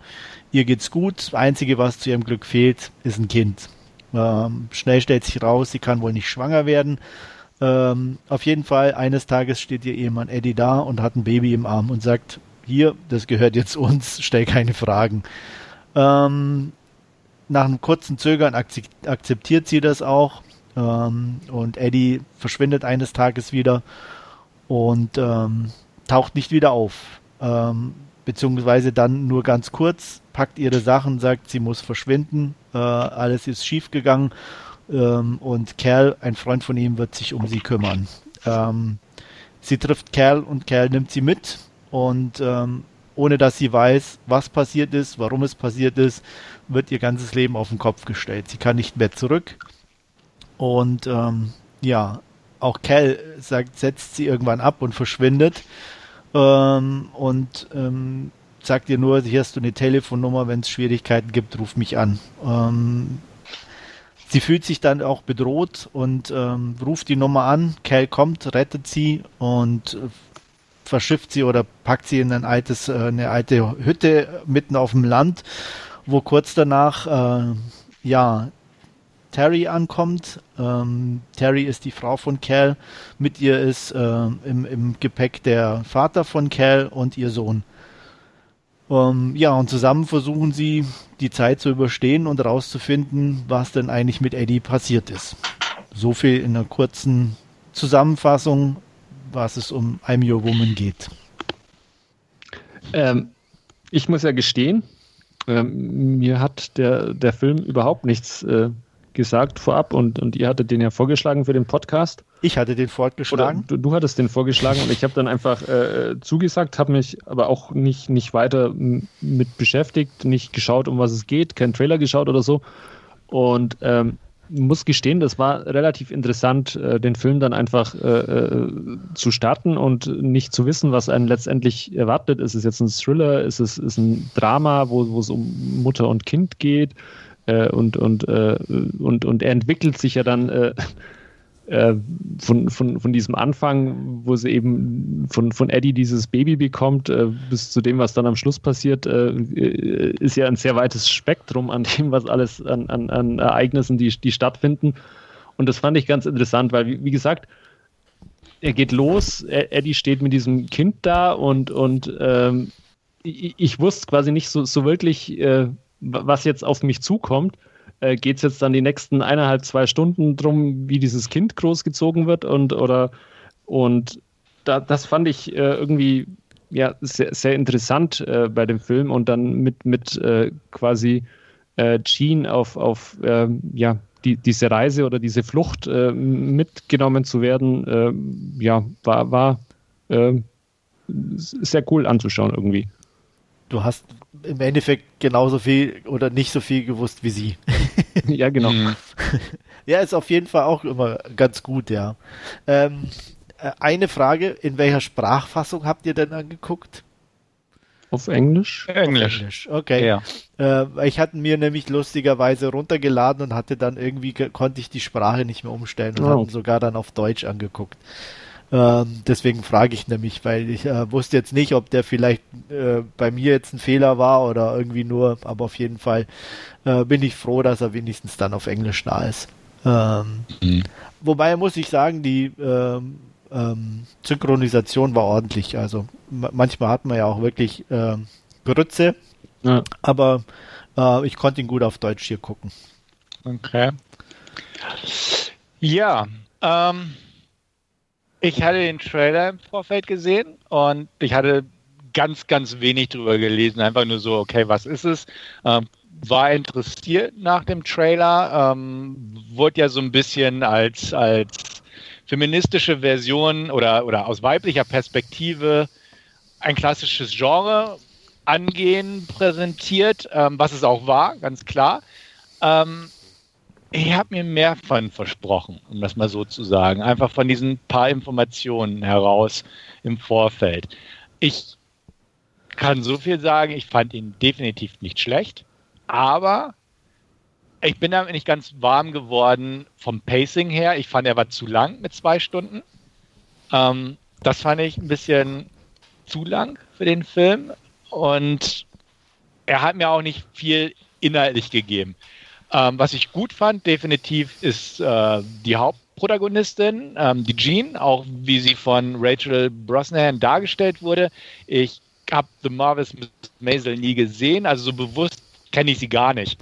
Ähm, ich hatte geguckt, in welchem Film sie noch mitgespielt haben, hat, äh, aber auch da habe ich eigentlich keinen gesehen. Also war sie mir ein unbeschriebenes Blatt. Ich mochte sie, ich fand sie sympathisch und sie kann auch spielen. Ich fand ähm, die Rollen gut gespielt, auch von den Nebenprotagonisten und so ähnlich. Ähm, die, die Ausstattung war gut, aber irgendwie fehlte mir was. Also es, es fehlte mir, weiß ich nicht, also so, so ein Pull-Faktor in die Handlung rein. Also es war mir ich will nicht sagen, es war mir nicht straff genug, aber es, war so ein bisschen, auch nicht, dass es vor sich hin dümpelte, wäre auch blöde, aber es war mir zu ruhig teilweise. So, und die zwei Stunden waren mir für die Materie einfach ein Tick zu lang. Ich weiß nicht, ob es euch ähnlich ging oder ob ihr es gar nicht nachvollziehen könnt, was ich damit meine, aber damit hatte ich irgendwie nicht wirklich ein Problem, aber ich würde es als, als Schwäche anführen bei dem Film. Also mir ging es genauso. Ähm, ich ähm, hatte auch wenig Ahnung, ich hatte nur gesehen, oder dass der, der auf Prime erschienen war. Ähm, hatte nur im Hintergrund mal mitbekommen, dass der gar nicht so schlecht sein sollte. Ähm, war mit Stefans ursprünglicher Filmauswahl nicht weniger glücklich, weil das ganz und gar nicht so meins war. Und dann hatte ich gedacht, ach, äh, hat er auch mit Woman sozusagen im Titel, äh, warum nicht den? Und ähm, von daher, äh, aber definitiv kann ich unterschreiben, zwei Stunden für den Streifen ähm, waren mir auch zu lange, vor allem weil er sich für mich in bestimmten Szenen auch zu lange aufhielt. Ähm, klar ähm, sollte das natürlich schon auf einer gewissen Weise illustrieren, weil es ging ja auch darum, dass sie nicht wusste, was ist los, dass mhm. sie warten musste und ähm, wurde ja auch irgendwie so ein bisschen durch einen leichten, nicht Zeitraffer, aber halt durch beschleunigt, äh, so in dem Hotel oder so, äh, Abläufe dann schon gezeigt, dass sie da nicht irgendwie nur zwei Minuten sitzt, sondern schon sehr viel länger. Aber trotzdem fühlte es sich auch wirklich in, in den manchen Szenen einfach in die Länge gezogen an. Und ähm, ich sage jetzt mal, 90 Minuten Film hätte es für mich auch einen Ticken interessanter gemacht. Mhm. Ja, also dem kann ich mich, mich anschließen. Äh, so ein bisschen Straffung hätte dem Film durchaus äh, gut getan, weil er ja schon teilweise, wie, wie Andreas schon gesagt hat, sich ein bisschen viel Zeit lässt, auch für, für einzelne Sachen was ich auch unterschreibe, äh, Stefan, was du ja schon angesprochen hast, was ich sogar noch ein bisschen mehr empor, äh, äh, hervorheben möchte, ist ta tatsächlich die Ausstattung und die Musik. Ähm, weil die fand ich echt grandios und ähm, ähm, fand ich auch ziemlich passend und, und das, das hat so für mich schon so ein, ein richtig gutes Gefühl für die Zeit äh, rüber transportiert. Also da, ja, das fand ich auch, ich fand auch die Musik gut eingesetzt und auch die einzelnen Liedstücke an, an der richtigen Stelle platziert und auch irgendwie passte die musikalische Untermalung in den Szenen echt sehr gut. Also das war für mich mit, mit zusammen mit der Kameraführung definitiv ähm, mit ein Highlight. Ja, ja, sehe ich auch so. Also das, das passte gut. Auch die Straßenaufnahmen, also es war jetzt keine Big-Budget-Produktion, aber es wirkte authentisch so von der Art her. Die Kleidung wirkte gut, die Musik wirkte gut. Ähm, die Inszenierung hatte auch ein paar schöne Sachen drin, auch die Schießerei in diesem Nachtclub oder so, wo man sie dann halt wirklich begleitet, wie sie aus der Telefonzelle raus und durch den Tanzraum und dann auf die Straße hinaus, wo die Leute da rumlaufen. Das war alles, alles gut gemacht von der Ausstattung her und so weiter. Und ich mochte sie auch als Person und, und konnte auch nachvollziehen, was, was das äh, für sie bedeutet. Und wie Andreas schon gesagt hat, so diese Unsicherheit, sie weiß nicht, was los ist und ist auf andere angewiesen, ähm, ist aber trotzdem eigentlich eine starke Frau und ähm, all das. Aber wie gesagt, also vielleicht auch durch die Länge des Films oder so, ich hätte es mir einfach irgendwie ein bisschen kompakter und dadurch auch vielleicht auf bestimmte Momente oder Empfindungen mit so ein bisschen intensiver gewünscht. Weil ich ja. fand, ich fand einfach, er war nett, einfach um mal diesen Namen zu nennen, aber es, es gibt keine Szene, die mich irgendwie wirklich richtig herausragend ja. gegriffen hat, weder emotional noch von irgendwas, was der Film zu bieten hat. Er hat oh, so die. Ja, ja, also ich fand, ja, ich fand zum Schluss schon das mit, den, mit dem Auto und äh, ja, okay, die Szene gut. im Auto, mhm. die war schon cool gemacht. Die war cool gemacht. Auch, es, äh, also mich hat ein bisschen so, das war, also die Szene an sich fand ich gut. Mich, mich hat eher gestört, dass so diese Transformation innerhalb dieser einen Szene stattgefunden hat, so mhm. von ihr. So, okay, jetzt muss ich, jetzt bin ich tough. Und äh, vorher, also sie hat nie den Eindruck gemacht, sondern war eher wirklich so diese Mitläuferin. Ja. Und mm. man hat nie irgendwie, oder es war jetzt nicht so Step by Step, wo man sagt, okay, sie emanzipiert sich jetzt ein bisschen oder ähm, sie hat eigentlich immer nur das gemacht, was ihr gesagt wurde und erst eigentlich da im Auto war dann so der Schnittpunkt und das war mir dann auch zu schnell so von jetzt auf gleich. Die Szene an sich war cool, ja. aber das war mir dann auch einfach, wie gesagt, zu schnell irgendwie. Also das empfand ich jetzt gar nicht so, weil da, da gab es ja vorher auch in, in, äh, in, in dieser Hütte, wo sie waren, mit, mit äh, äh, Cals Vater, ähm, diese Szene, wo sie da durch, die, durch, durch den Wald oder durch, durch die, über die Wiesen da streiten und, und er ihr auch sagt, irgendwann wird sie halt mal eine Entscheidung treffen müssen. Und also sie, sie ist da schon irgendwie auch vorbereitet und worden und, und, und reingewachsen ja, irgendwie aber, und aber klar, aber, klar war aber das dann nur mit Worten sozusagen. Ja. Auch ähm, auch ihre, ihre ihre Schießübungen oder so waren ja jetzt auch nur rudimentär, sage ich yeah. mal. Sie hat da ein paar Kuchen hingeballert, aber nicht mal was getroffen. Ähm, wo man sagt, okay, es war jetzt zumindest in die Richtung, aber trotzdem dann in dem Moment das dann so eins zu eins so zack, das war mir irgendwo ein bisschen, mm, okay. Sehe ich auch so, ähm, aber auch den Punkt, dass die Szene an sich cool war. Also ich hätte auch nicht gedacht, dass sie es so in dem Moment macht. Dadurch kam es schon überraschend. Ähm, aber wie du selbst sagst, dadurch war die Szene cool, aber das war sehr wie ein Schalter umgelegt, so ungefähr. Ja. Genau. Ähm, das, das sehe ich definitiv auch so. Und ähm, ja gut, alles, was danach folgt, passte ja auch. Also sie ist ja dann nicht irgendwie zur Rächerin geworden oder so. Das nee. war ja alles okay. Aber ne, sie Absolut, da, da habe ich und, auch nichts dran auszusetzen. Ja, also, genau. Oder, oder also, zu sagen, nee, das passte dann nicht mehr oder so. Nee, nee, das war schon ähm, stimmig und äh, gut mhm. und, und passend fortgeführt. Ja, genau. Das, das sehe ich auch so. Und ja, also wie gesagt, ich habe mich so ein bisschen schwer getan. Einerseits, ne, die, die Zutaten sind gut, bei dem Film. Mhm. Und da ist eigentlich nichts, wo ich sage, dass irgendwas schlecht ist. Die Regiearbeit war in Ordnung. Äh, die Ausstattung haben wir ja auch schon drüber gesprochen. Die Darsteller waren auch prima. Äh, aber irgendwie so als Ganzes dachte ich auch so im Nachhinein, okay, ähm, war in Ordnung, hätte kürzer sein können, genau, gerne. Kürzer und irgendwie hat noch irgendeine Kleinigkeit gefehlt. Genau, ich genau das, das Gefühl. Ich könnte nicht sagen, was. Ja.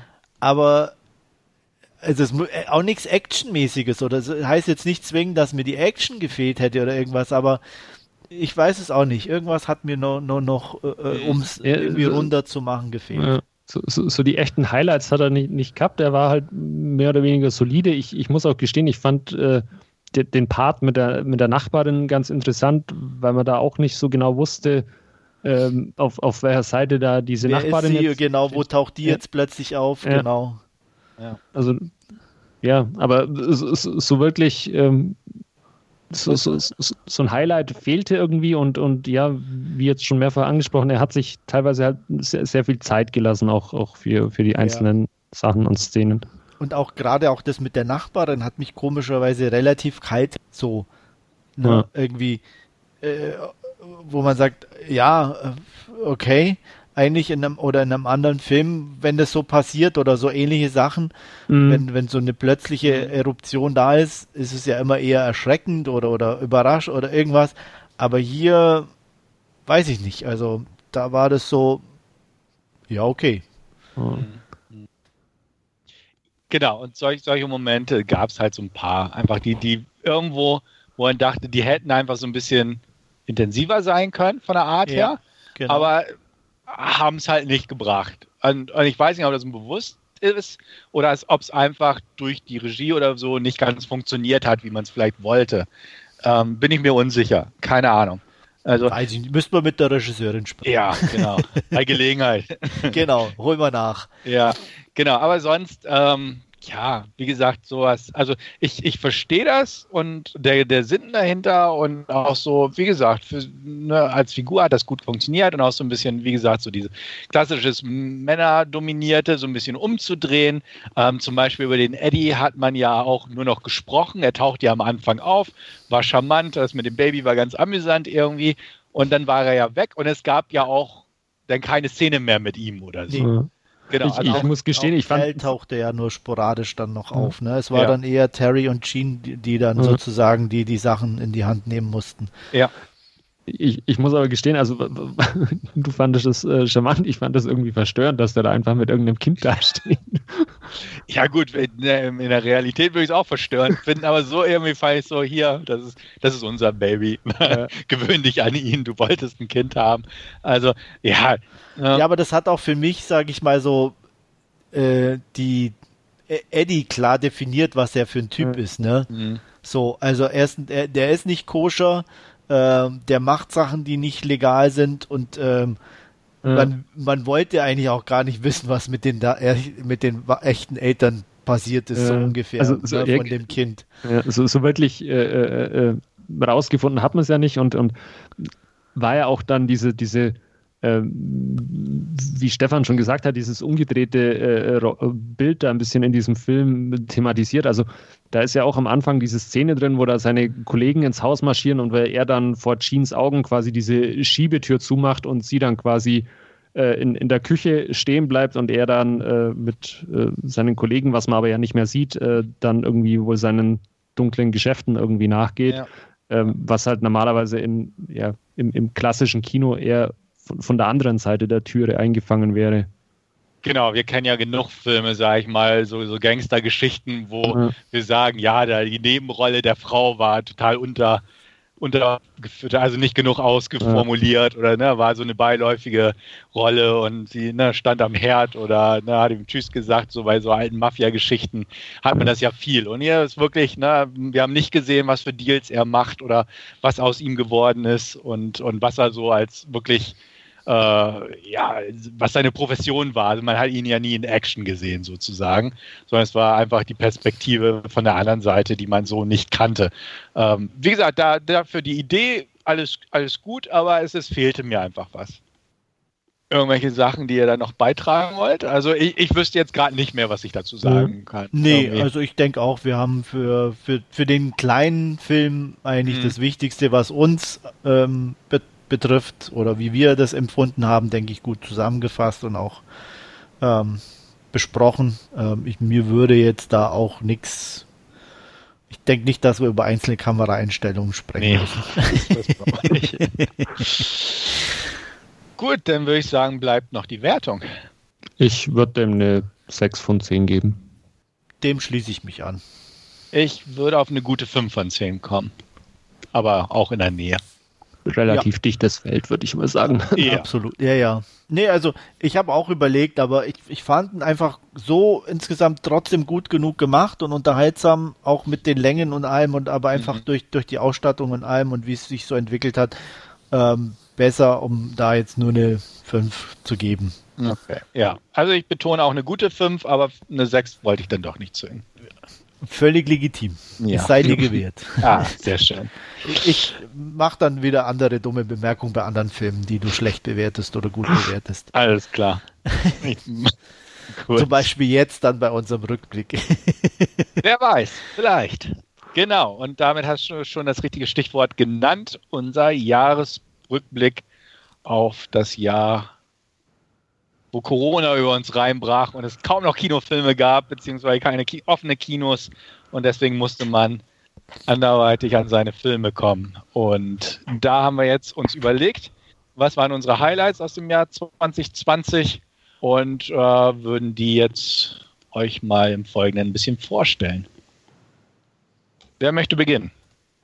Ach, ich fange einfach mal an. Also okay. ich habe vor, im Vorfeld auch schon gesagt, ähm, ja, ich habe sogar drei Titel, glaube ich, dabei, was sonst nie vorkam, die äh, in meinen Top Ten, die nur mit sieben äh, bewertet worden sind. Das gab es bisher, glaube ich, noch nie, aber ich habe einfach viel zu wenig zu sehen bekommen ähm, aus dem Jahr und ähm, auch bin dadurch trotzdem nur auf irgendwie acht Filme gekommen, die in meinen Top Ten zu Hause sind, ähm, was sehr schwierig ist. Ähm, mhm. Auf Platz Nummer 8 bei mir gelandet ist äh, Sputnik, der russische Horrorfilm, der einfach ähm, ja mich insofern überrascht hat, ähm, dass er halt anders ist, als man ihn auch aufgrund des Trailers erwarten würde.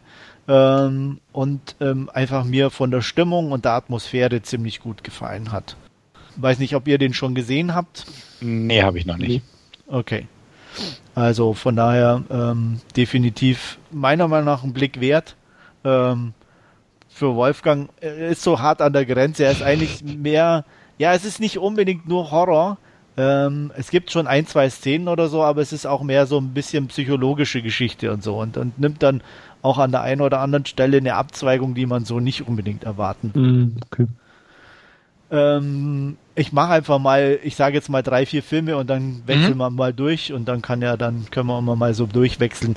Platz 7 bei mir ist Underwater, der mich auch in ähnlicher Weise überrascht hat, äh, einfach weil er so, so straight ist. So, er ist auch nicht perfekt, aber äh, ich mochte einfach, dass der einfach gleich zu Beginn einsteigt ähm, dieses klaustrophobische wieder. Ähm, klar, die CGI war auch nicht perfekt und es war nicht alles gut, aber dem mochte ich einfach auch von der Art her, wie er gemacht war. Ähm, dem, dem hatte ich einfach Spaß und deswegen hat er auch von mir eine 7 von 10 bekommen und hat es dann da auch dadurch auf, ähm, für die Titel vom, vom letzten Jahr, die in 2020 erschienen sind, für mich auf Platz 7 geschafft.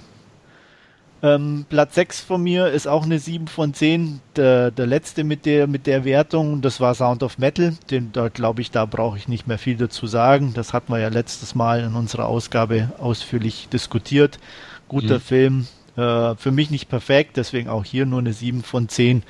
Und ähm, ja. So, mein erster 8 von 10 Titel auf der Nummer, was, wo war ich jetzt? 6? Ne, 5. 5, genau. Fünf. Ist eine mhm. Äh, und zwar Susie Q. Äh, über Susie Quattro. Äh, weiß nicht, ob euch die noch was sagt. Ja, vom Namen schon. vom Namen, vom Namen ja, schon.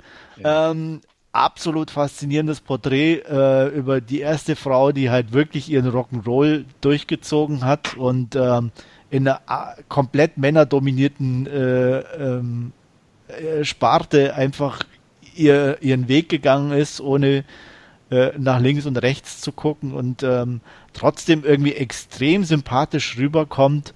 Ähm, gute Bilder, gute Ausschnitte auch von Konzerten und Auftritten und ähm, ja, hat mir gut gefallen. Also wer, wer sowas mag, ähm, sollte da mal einen Blick riskieren. Gibt es, glaube ich, auch auf Prime, wenn mich nicht alles täuscht. Also muss man nicht mal für extra zahlen, wenn man eh schon Mitglied ist. Ähm, der hat von mir 8 von 10 oder 4 von 5 Punkten bekommen. So, jetzt darf mal einer von euch ran. Gut, dann würde ich mal einsteigen. Also ich würde es zweiteilen. Ich würde so ein paar Honorable Mentions sagen und äh, meine zwei größeren Titel, also die, die besten, äh, für später aufheben. Ähm, ich muss sagen, so wirklich von den Filmen 2020, A, es waren nicht so die, die großen Highlights dabei für mich. Und es wie vielleicht auch bei dir, Andreas, von den Wertungen her ist es nicht so hoch wie manch, weiß ich nicht, wenn es mehr Filme zur Auswahl gibt oder wie auch immer. Ja, ich muss auch ehrlich gestehen, aber auch von denen, die halt erschienen sind, habe ich einfach bisher viel zu wenig gesehen, weil ich auch, sie, ich auch. sich ja. einfach die Gelegenheit nicht ergab. Mhm. Ähm, mhm. Ich, ich auch inzwischen halt nicht mehr zwangsläufig jede Neuerscheinung auf Blu-ray kaufe. Ja. Ähm, und, und von daher ähm, muss ich da auch noch viel nachholen. Also diese Wertung kann sich auch noch komplett ändern. Mhm. Ähm, Mache mach ich ja immer, dass ich das dann auch nachträglich immer na noch nachtrage und ändere, wenn sich Filme da dazwischen schleichen. Ähm, das ist bei mir auch immer ein Prozess und ich denke mal, bei euch wird es ähnlich sein. Auf jeden Fall. Also da fehlen mir definitiv noch ein paar Titel. Ähm, Sound of Metal haben wir heute schon zweimal genannt, einmal in deiner Jahreswertung und auch zuvor, dass mir der noch fehlt. Der ist definitiv noch potenzieller Kandidat für, für den oberen Bereich. Aber Filme, die ich ähm, gut fand, die man einfach erwähnen kann. Ähm, drei davon haben wir sogar bei Podcasts gemacht. Ich nenne jetzt einfach mal Portrait of a Lady on Fire, hatten okay. wir genannt. Den mochte ich den gern. Den habe ich, hab ich im Vorjahr schon drin. Okay, den, den hatte ich diesmal erst drin irgendwie, ähm, zumindest auf meiner Liste jetzt, die ich so im Vorfeld dieses Podcasts mal zusammengestellt habe. Ähm, Booksmart möchte ich erwähnen. Oh, hm. den hatte ich auch im Vorjahr drin. Ja. Okay. Ähm, Habe ich jetzt einfach mal hier mit reingenommen. Ja, wie gesagt, ähm, haben wir ja auch, äh, nur äh, nochmal auch als Ergänzung, wir sind da jetzt nicht so, dass jeder die gleiche Liste haben muss oder ja, so, genau. sondern wir machen die individuell. Ich richte mich da relativ strikt nach den Jahreszahlen. Ähm, Stefan und Wolfgang gehen da auch eher ein bisschen danach, wann sie was gesehen haben. Ja, genau. Also Booksmart hat mich positiv überrascht, einfach, beziehungsweise eigentlich nach Sichtung des Trailers hatte ich mich schon drauf gefreut und ähm, habe einfach einen schönen Film bekommen, bei dem man eine gute Laune hat und eine gute Zeit verbracht hat. Ähm, ironischerweise irgendwie ist ja das Horrorgenre eins meiner Liebsten, aber da ist dieses Jahr jetzt nicht so viel herausragendes, also eigentlich so gut wie gar nichts dabei gewesen. Irgendwie für mich, Sputnik habe ich noch nicht gesehen. Ähm, hätte ich auch nicht mit gerechnet, dass er irgendwie auf deiner Liste auftaucht, weil habe ich mich auch nicht so viel mit beschäftigt, vielleicht weil es ein russischer Film ist oder so, keine Ahnung.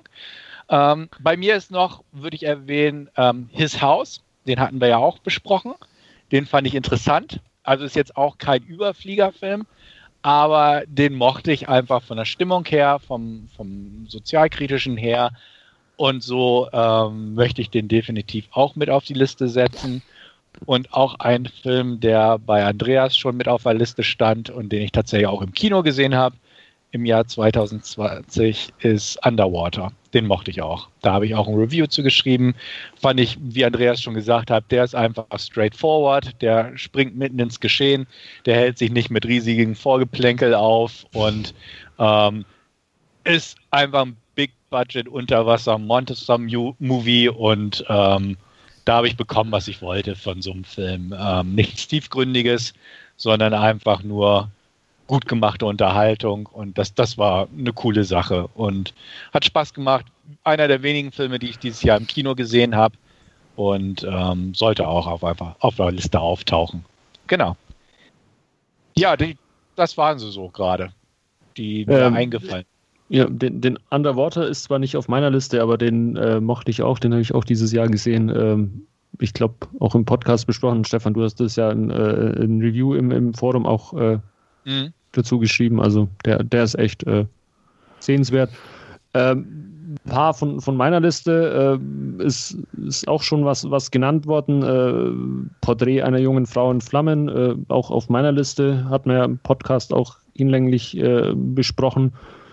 Ähm, was, bei mir auch äh, in, in, in, die Top-Liste mit reingeschafft hat, äh, dieses Jahr eine Netflix-Serie, The Queen's Gambit, ähm, muss ich gestehen, hat mich, gut, ja. Äh, hat, hat mich sehr überrascht. Ich war zuvor ein bisschen skeptisch und gedacht, eine Serie über Schachspielen oder so anschauen, aber die war echt gut gemacht, auch von der Ausstattung. Das ist auch und, das, was man überall liest, so selbst ja. wenn man mit Schach nichts anfangen ja. kann, packt die ein irgendwo ja. und die ist einfach gut gespielt und äh, auch hier die Ausstattung äh, ganz grandios. Mm, genau. Ähm, was ich im Nachhinein erfahren habe, wusste ich auch nicht, habe ich einen, einen, interessanten Artikel darüber gelesen, alle äh, äh Länder, die da bereist werden. Es ist fast alles in Berlin. Ah, okay. Also die sind, die sind dann nirgendwo tatsächlich gewesen, sondern das sind alles Gebäude oder Innenaufnahmen alle in Berlin ah. gedreht worden. Ähm, wusste ich auch nicht. Also ich habe das auch nicht erkannt. Also und das weißt du auch nicht. Ne? Aber ich habe es dann auch hinterher in einem Artikel gelesen, fand ich dann auch nochmal zusätzlich interessant. Ja. Die habe ich bisher noch nicht geguckt, die Serie werde ich aber auf jeden Fall tun, weil ähm, nicht nur aus eurer Richtung, sondern wie schon er, ihr auch gesagt habt, von der hört man einfach ein Gutes. Mhm. Und ähm, auch wie Andreas sagte, Leute, die nichts mit Schach anfangen können, scheinen diese Serie zu mögen und ich bin jemand, der nicht mit nichts mit Schach anfangen kann. Ja. Ähm, deswegen freue ich mich drauf, aber bisher bin ich auch dazu noch nicht gekommen, mir diese Miniserie anzugucken. Ja, ein bisschen was älteres aus 2018, was ich nachgeholt habe jetzt dieses Jahr. Äh, Green Book ähm, ähnlich vielleicht wie, wie, wie äh, I'm, I'm, Your Woman, auch mit ein bisschen umgedrehten Vorzeichen, äh, mit einem, der spielt auch in den 1960er Jahren und ein äh, schwarzer Musiker, äh, der von Mahershala Ali gespielt wird, wird von einem weißen äh, Chauffeur äh, von Vigo Mortensen gespielt, durch die Südstaaten kutschiert, also ein bisschen, ja, die umgedrehten Vorzeichen äh, der, der, der Rollenverteilung, sage ich jetzt mal. Und ähm, den, den, fand ich einfach stark. Ich meine, der hat, glaube ich, auch 2018 einen Oscar gewonnen, wenn mich nicht alles täuscht. Ähm, der auf alle Fälle ja, sehr sehenswert.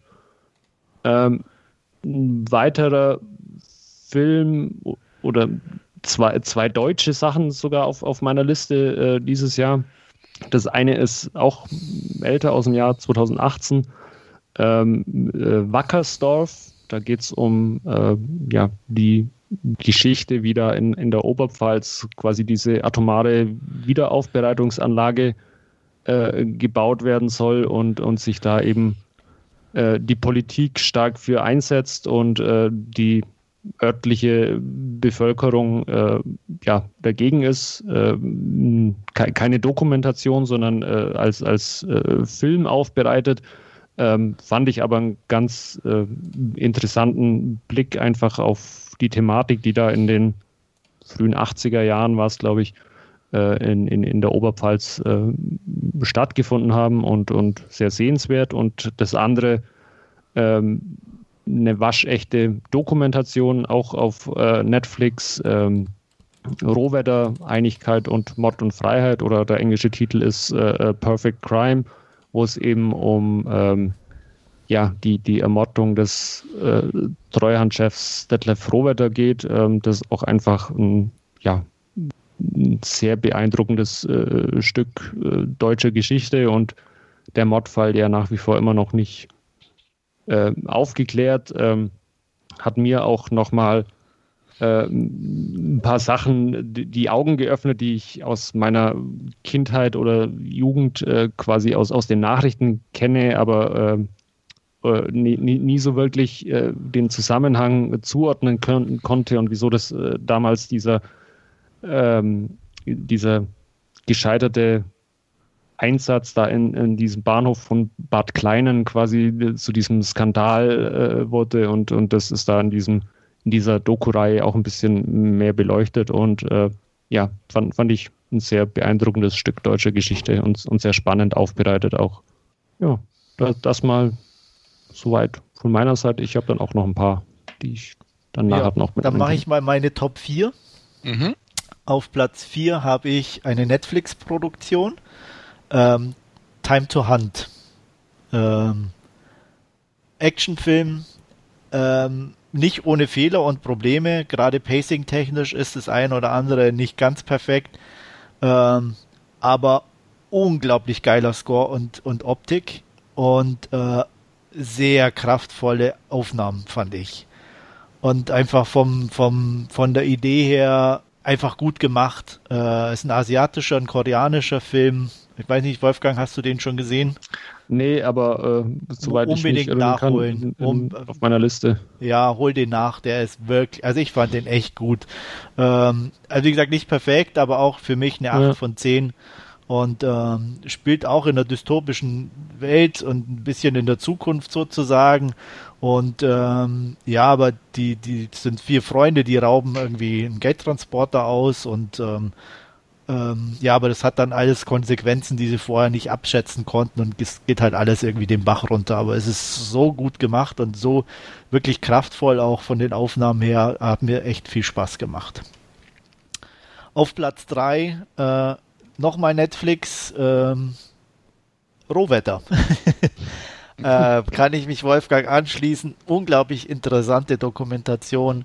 Ähm, Einblicke so in, in, den, in eine Sache wusste ich auch alles nicht. Ähm, man hat das alles so am Rande mitbekommen, war natürlich auch in einem Alter, äh, wo ein sowas auch nicht unbedingt interessiert ja. hat, so unbedingt. Äh, aber gerade jetzt im Nachhinein auch so diese, diese verschiedenen Varianten, wie denn das äh, tatsächlich stattgefunden haben könnte, wer das war, was für Typen das gewesen sein könnten, äh, das fand ich unglaublich interessant dargestellt. Ähm, auch mit, mit diesem Stuhl dann da, der der da vor diesem Haus dann so platziert wurde und mit den verschiedenen Möglichkeiten, wie das mhm. dann abgelaufen ist, war echt klasse gemacht und also kann ich auch nur jedem empfehlen, äh, Perfect Crime oder Rohwetter auf Netflix Dokumentation unbedingt angucken, wer sich ein bisschen für, für deutsche Geschichte interessiert. Ähm, auf Platz zwei bei mir für letztes Jahr auch ein Titel, der schon genannt wurde, His House. Den fand ich auch einfach mega interessant. Ähm, ja, von der ganzen Machart, von der Thematik her, äh, auch vom Ansatz her, alles nicht ganz neu, aber sehr doch so neu und so gut zusammengesetzt, einfach auch von, von den Wurzeln her, die da, die da eine Rolle spielen, ähm, kann ich auch unbedingt nur empfehlen. Und mein Platz eins auch eine eher ungewöhnliche Wahl, äh, auch ein koreanischer Film, äh, aber der hat mich auch echt einfach irgendwo ähm, auch beeindruckt, weil es auch eine tatsächliche Geschichte ist, ähm, auch eine politische Geschichte, The Man Standing Next. Ähm, geht da um das Attentat auf den, was war das damals, irgendwie Präsidenten, auch oder? Präsidenten, genau, oder den Attentatsversuch und äh, wie das ablief und alles. Und äh, der ist halt auch von der Ausstattung her und allem echt und auch von den Darstellern grandios und äh, hat mir auch unglaublich viel Spaß gemacht. Kann ich definitiv empfehlen. Den habe ich leider immer noch nicht gesehen. Äh, da freue ich mich aber irgendwie doch dran. Und ich muss ihn jetzt, glaube ich, dann wirklich mal in, in Angriff nehmen auch. Mach, also der, also ich fand den echt gut. Und er ist auch gar nicht so lang. Also ich hatte auch mhm. gedacht, gedacht, okay, so erstens politisch und koreanisch, das ist, dauert bestimmt ewig, aber der ist, glaube ich, sogar okay. unter zwei Stunden. Oh. Ist ja schon fast ein, ein Kurzfilm für koreanische ja, Verhältnisse. für koreanische Verhältnisse definitiv. So viel dazu. Ja, das waren so meine Top 8 für das letzte Jahr. Okay, dann würde ich wieder einsteigen und quasi meine zwei liebsten Filme nennen. Ähm, einen Film davon habe ich tatsächlich auch schon im Kino gesehen gehabt und damit beginne ich. Knives Out. Den fand ich oh, einfach ja. unterhaltsam.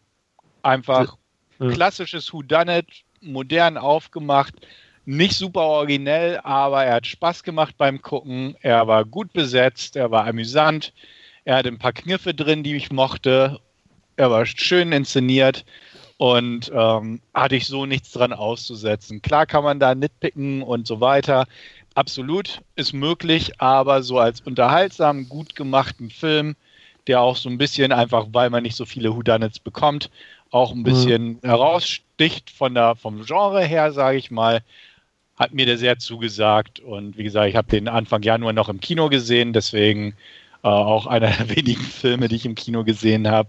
Ähm, fand ich toll. Ähm, kommt definitiv. Ich, ich glaube, den habe ich mittlerweile auch schon zweimal oder so angeschaut. Also der ist echt, äh, ja, wie du sagst, der ist halt einfach von, von, von, der Ausstattung toll, die Darsteller sind, sind toll. Ähm, die, die Story ist, ist interessant, äh, wie sich da die, dieses ja, Whodunit quasi vor einem entfaltet. Also der, der ist echt äh, sehenswert, ja. Hattest du den gesehen, Andreas, oder noch gar nicht? Doch, doch, ich habe den auch gesehen. Ich habe den auch mit 8 von 10, aber ich glaube, den habe ich auch in 2019 irgendwie drin. Okay. Weil der da irgendwie, glaube ich, rauskam oder so. Er kam, glaube ich, 2019 raus, Ende 2019. Yeah. Das, kann, das kann gut sein, ja.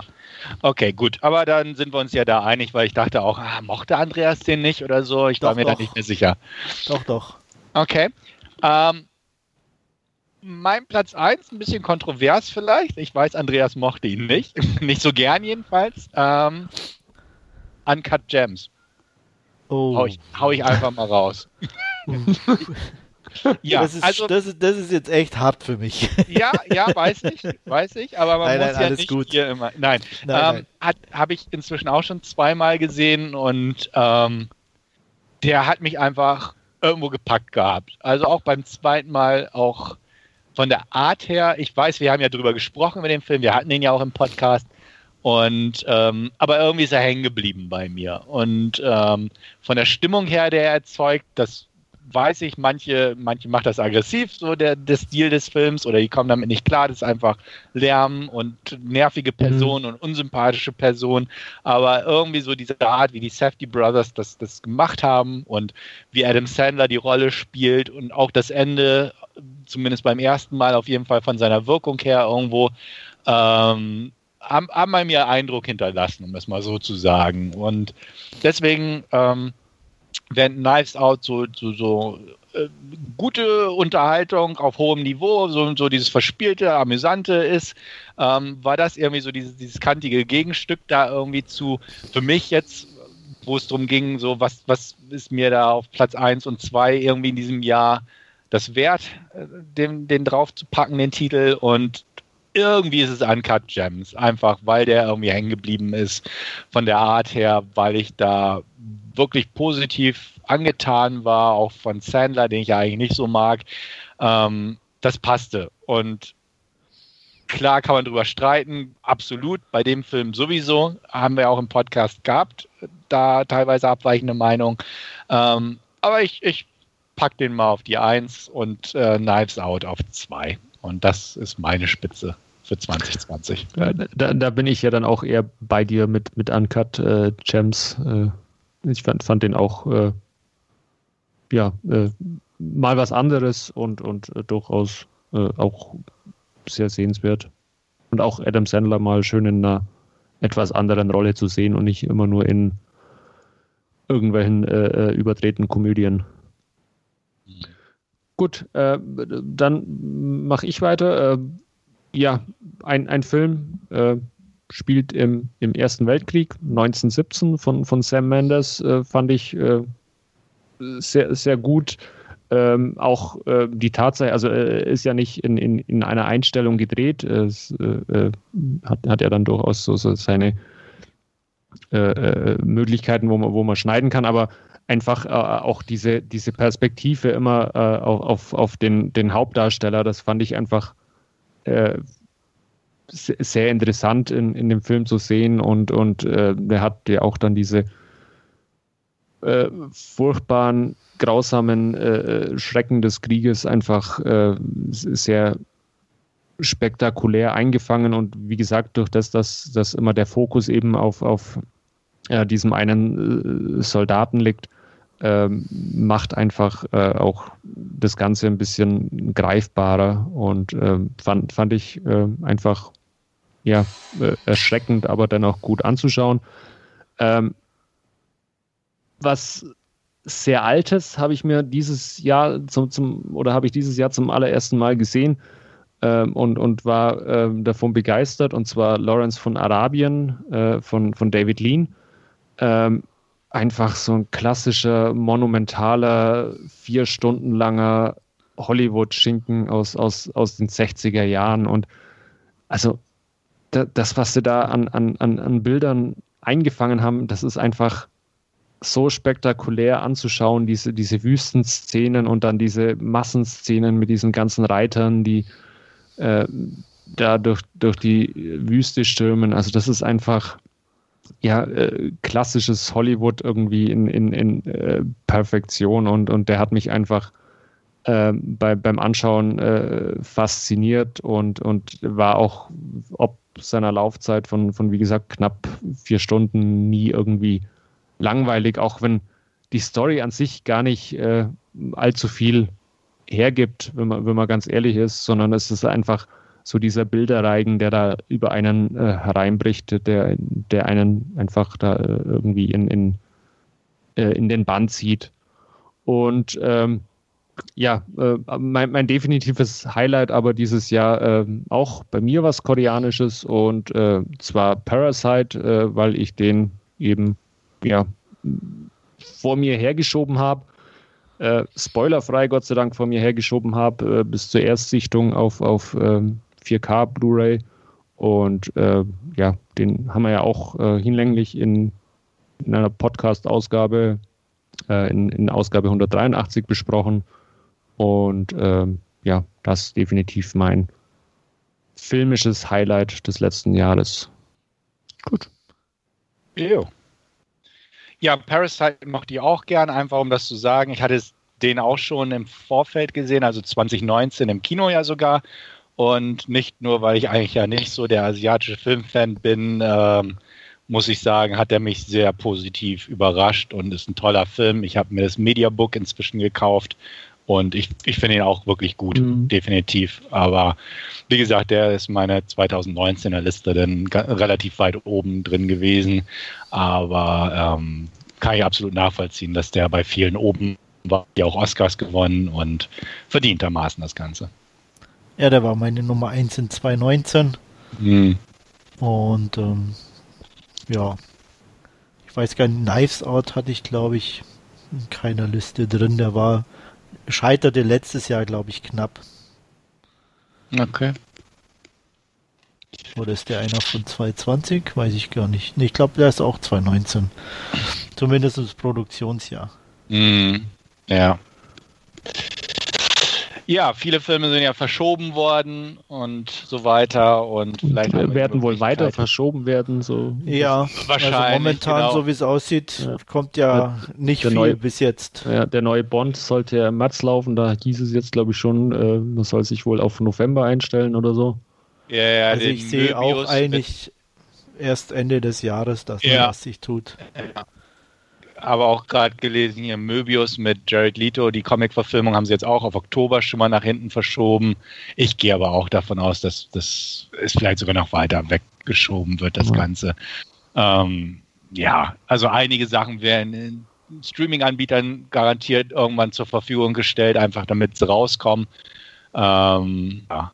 Aber wie man jetzt gerade an Wonder Woman oder so sieht, ähm, ist die Taktik vielleicht auch nicht so die beste für die Studios. Also Wonder Woman hat äh, jetzt ich glaube, seit vor Weihnachten läuft da in den paar Kinos, die offen sind und hat irgendwie 113 Millionen, glaube ich, jetzt eingespielt weltweit, was halt nicht viel ist. Mhm. Und äh, Tenet ist ja auch nicht in die Gewinnzone vorgestoßen und naja, durch dieses Vertriebsverfahren HBO Max, das Warner Brothers ja jetzt parallel fahren wird und will das ganze Jahr über, wird das halt auch nicht so das zukunftsträchtige sein, behaupte ich einfach mal irgendwie. Also ich kann es mir nicht vorstellen. Und ähm, ja, ich, ich bin gespannt. Also grundsätzlich muss man halt mal sehen, wie das so sich entwickelt mit den Fallzahlen und ob wieder einzelne Kinos aufmachen können und wie es mit den Impfungen vorangeht und äh, wie das Leben einfach möglich werden wird in der zweiten Jahreshälfte. Aber in der ersten Jahreshälfte wird da nichts Großes verändert werden können. Sehe ich so. Ja, bin ich, bin ich bei dir. Also da wird, äh, wir werden uns, ich, ich glaube, noch den, den, die ein oder andere Lockdown-Verlängerung irgendwie haben, bis dann halt irgendwie wieder ja, äh, die, die sommerlichen Temperaturen zurückkommen und da die Situation hoffentlich sich da ein bisschen entspannt, aber äh, für, für, fürs Kino ähm, wird sich, glaube ich, alles äh, mehr oder weniger in, in die späte zweite Jahreshälfte verschieben. Ja, oder, oder vielleicht sogar weiter. Also mhm. einfach, es wird gerade nicht so viel gedreht, also wird 2021 irgendwie noch nicht so viel zur Verfügung stehen. Und jetzt gibt es einfach so eine Masse an Filmen, also von, von Bond über Top Gun, über Möbius und noch diverse andere Sachen, mhm. die einfach so lange aufgeschoben wurden. Und gut, Warner Brothers kloppt jetzt so auf diese Weise raus. Mal gucken, wie die anderen Studios damit umgehen. Und Waren nicht ein paar von den Marvel-Filmen auch für, für Disney äh, Plus jetzt angekündigt? War nicht Black Widow auch irgendwann? Ich hatte zumindest gelesen, dass es angedacht war. Ich weiß noch nicht, ob es fix ist. Das, ich ich könnte es jetzt auch gar nicht sagen. Ich meine nur, ich, ja, ich, ich, ich, weiß es jetzt gar nicht genau. Ja, also deswegen. Ähm, mal, mal gucken. Aber so das erste Halbjahr wird man auch in der Richtung vergessen können. Und das zweite Halbjahr größtenteils irgendwie auch, behaupte ich mal. Also, ja wird, wird kein großes Kino, ja. Nicht wirklich, also ich kann es mir auch nicht vorstellen. Ne. Naja. Gut, aber so ist das halt gerade. Kann man nicht ändern. Nur das Beste draus machen und das Beste dazu beitragen, dass es gut für uns ausgeht und für weitere anderen. Und einfach schauen.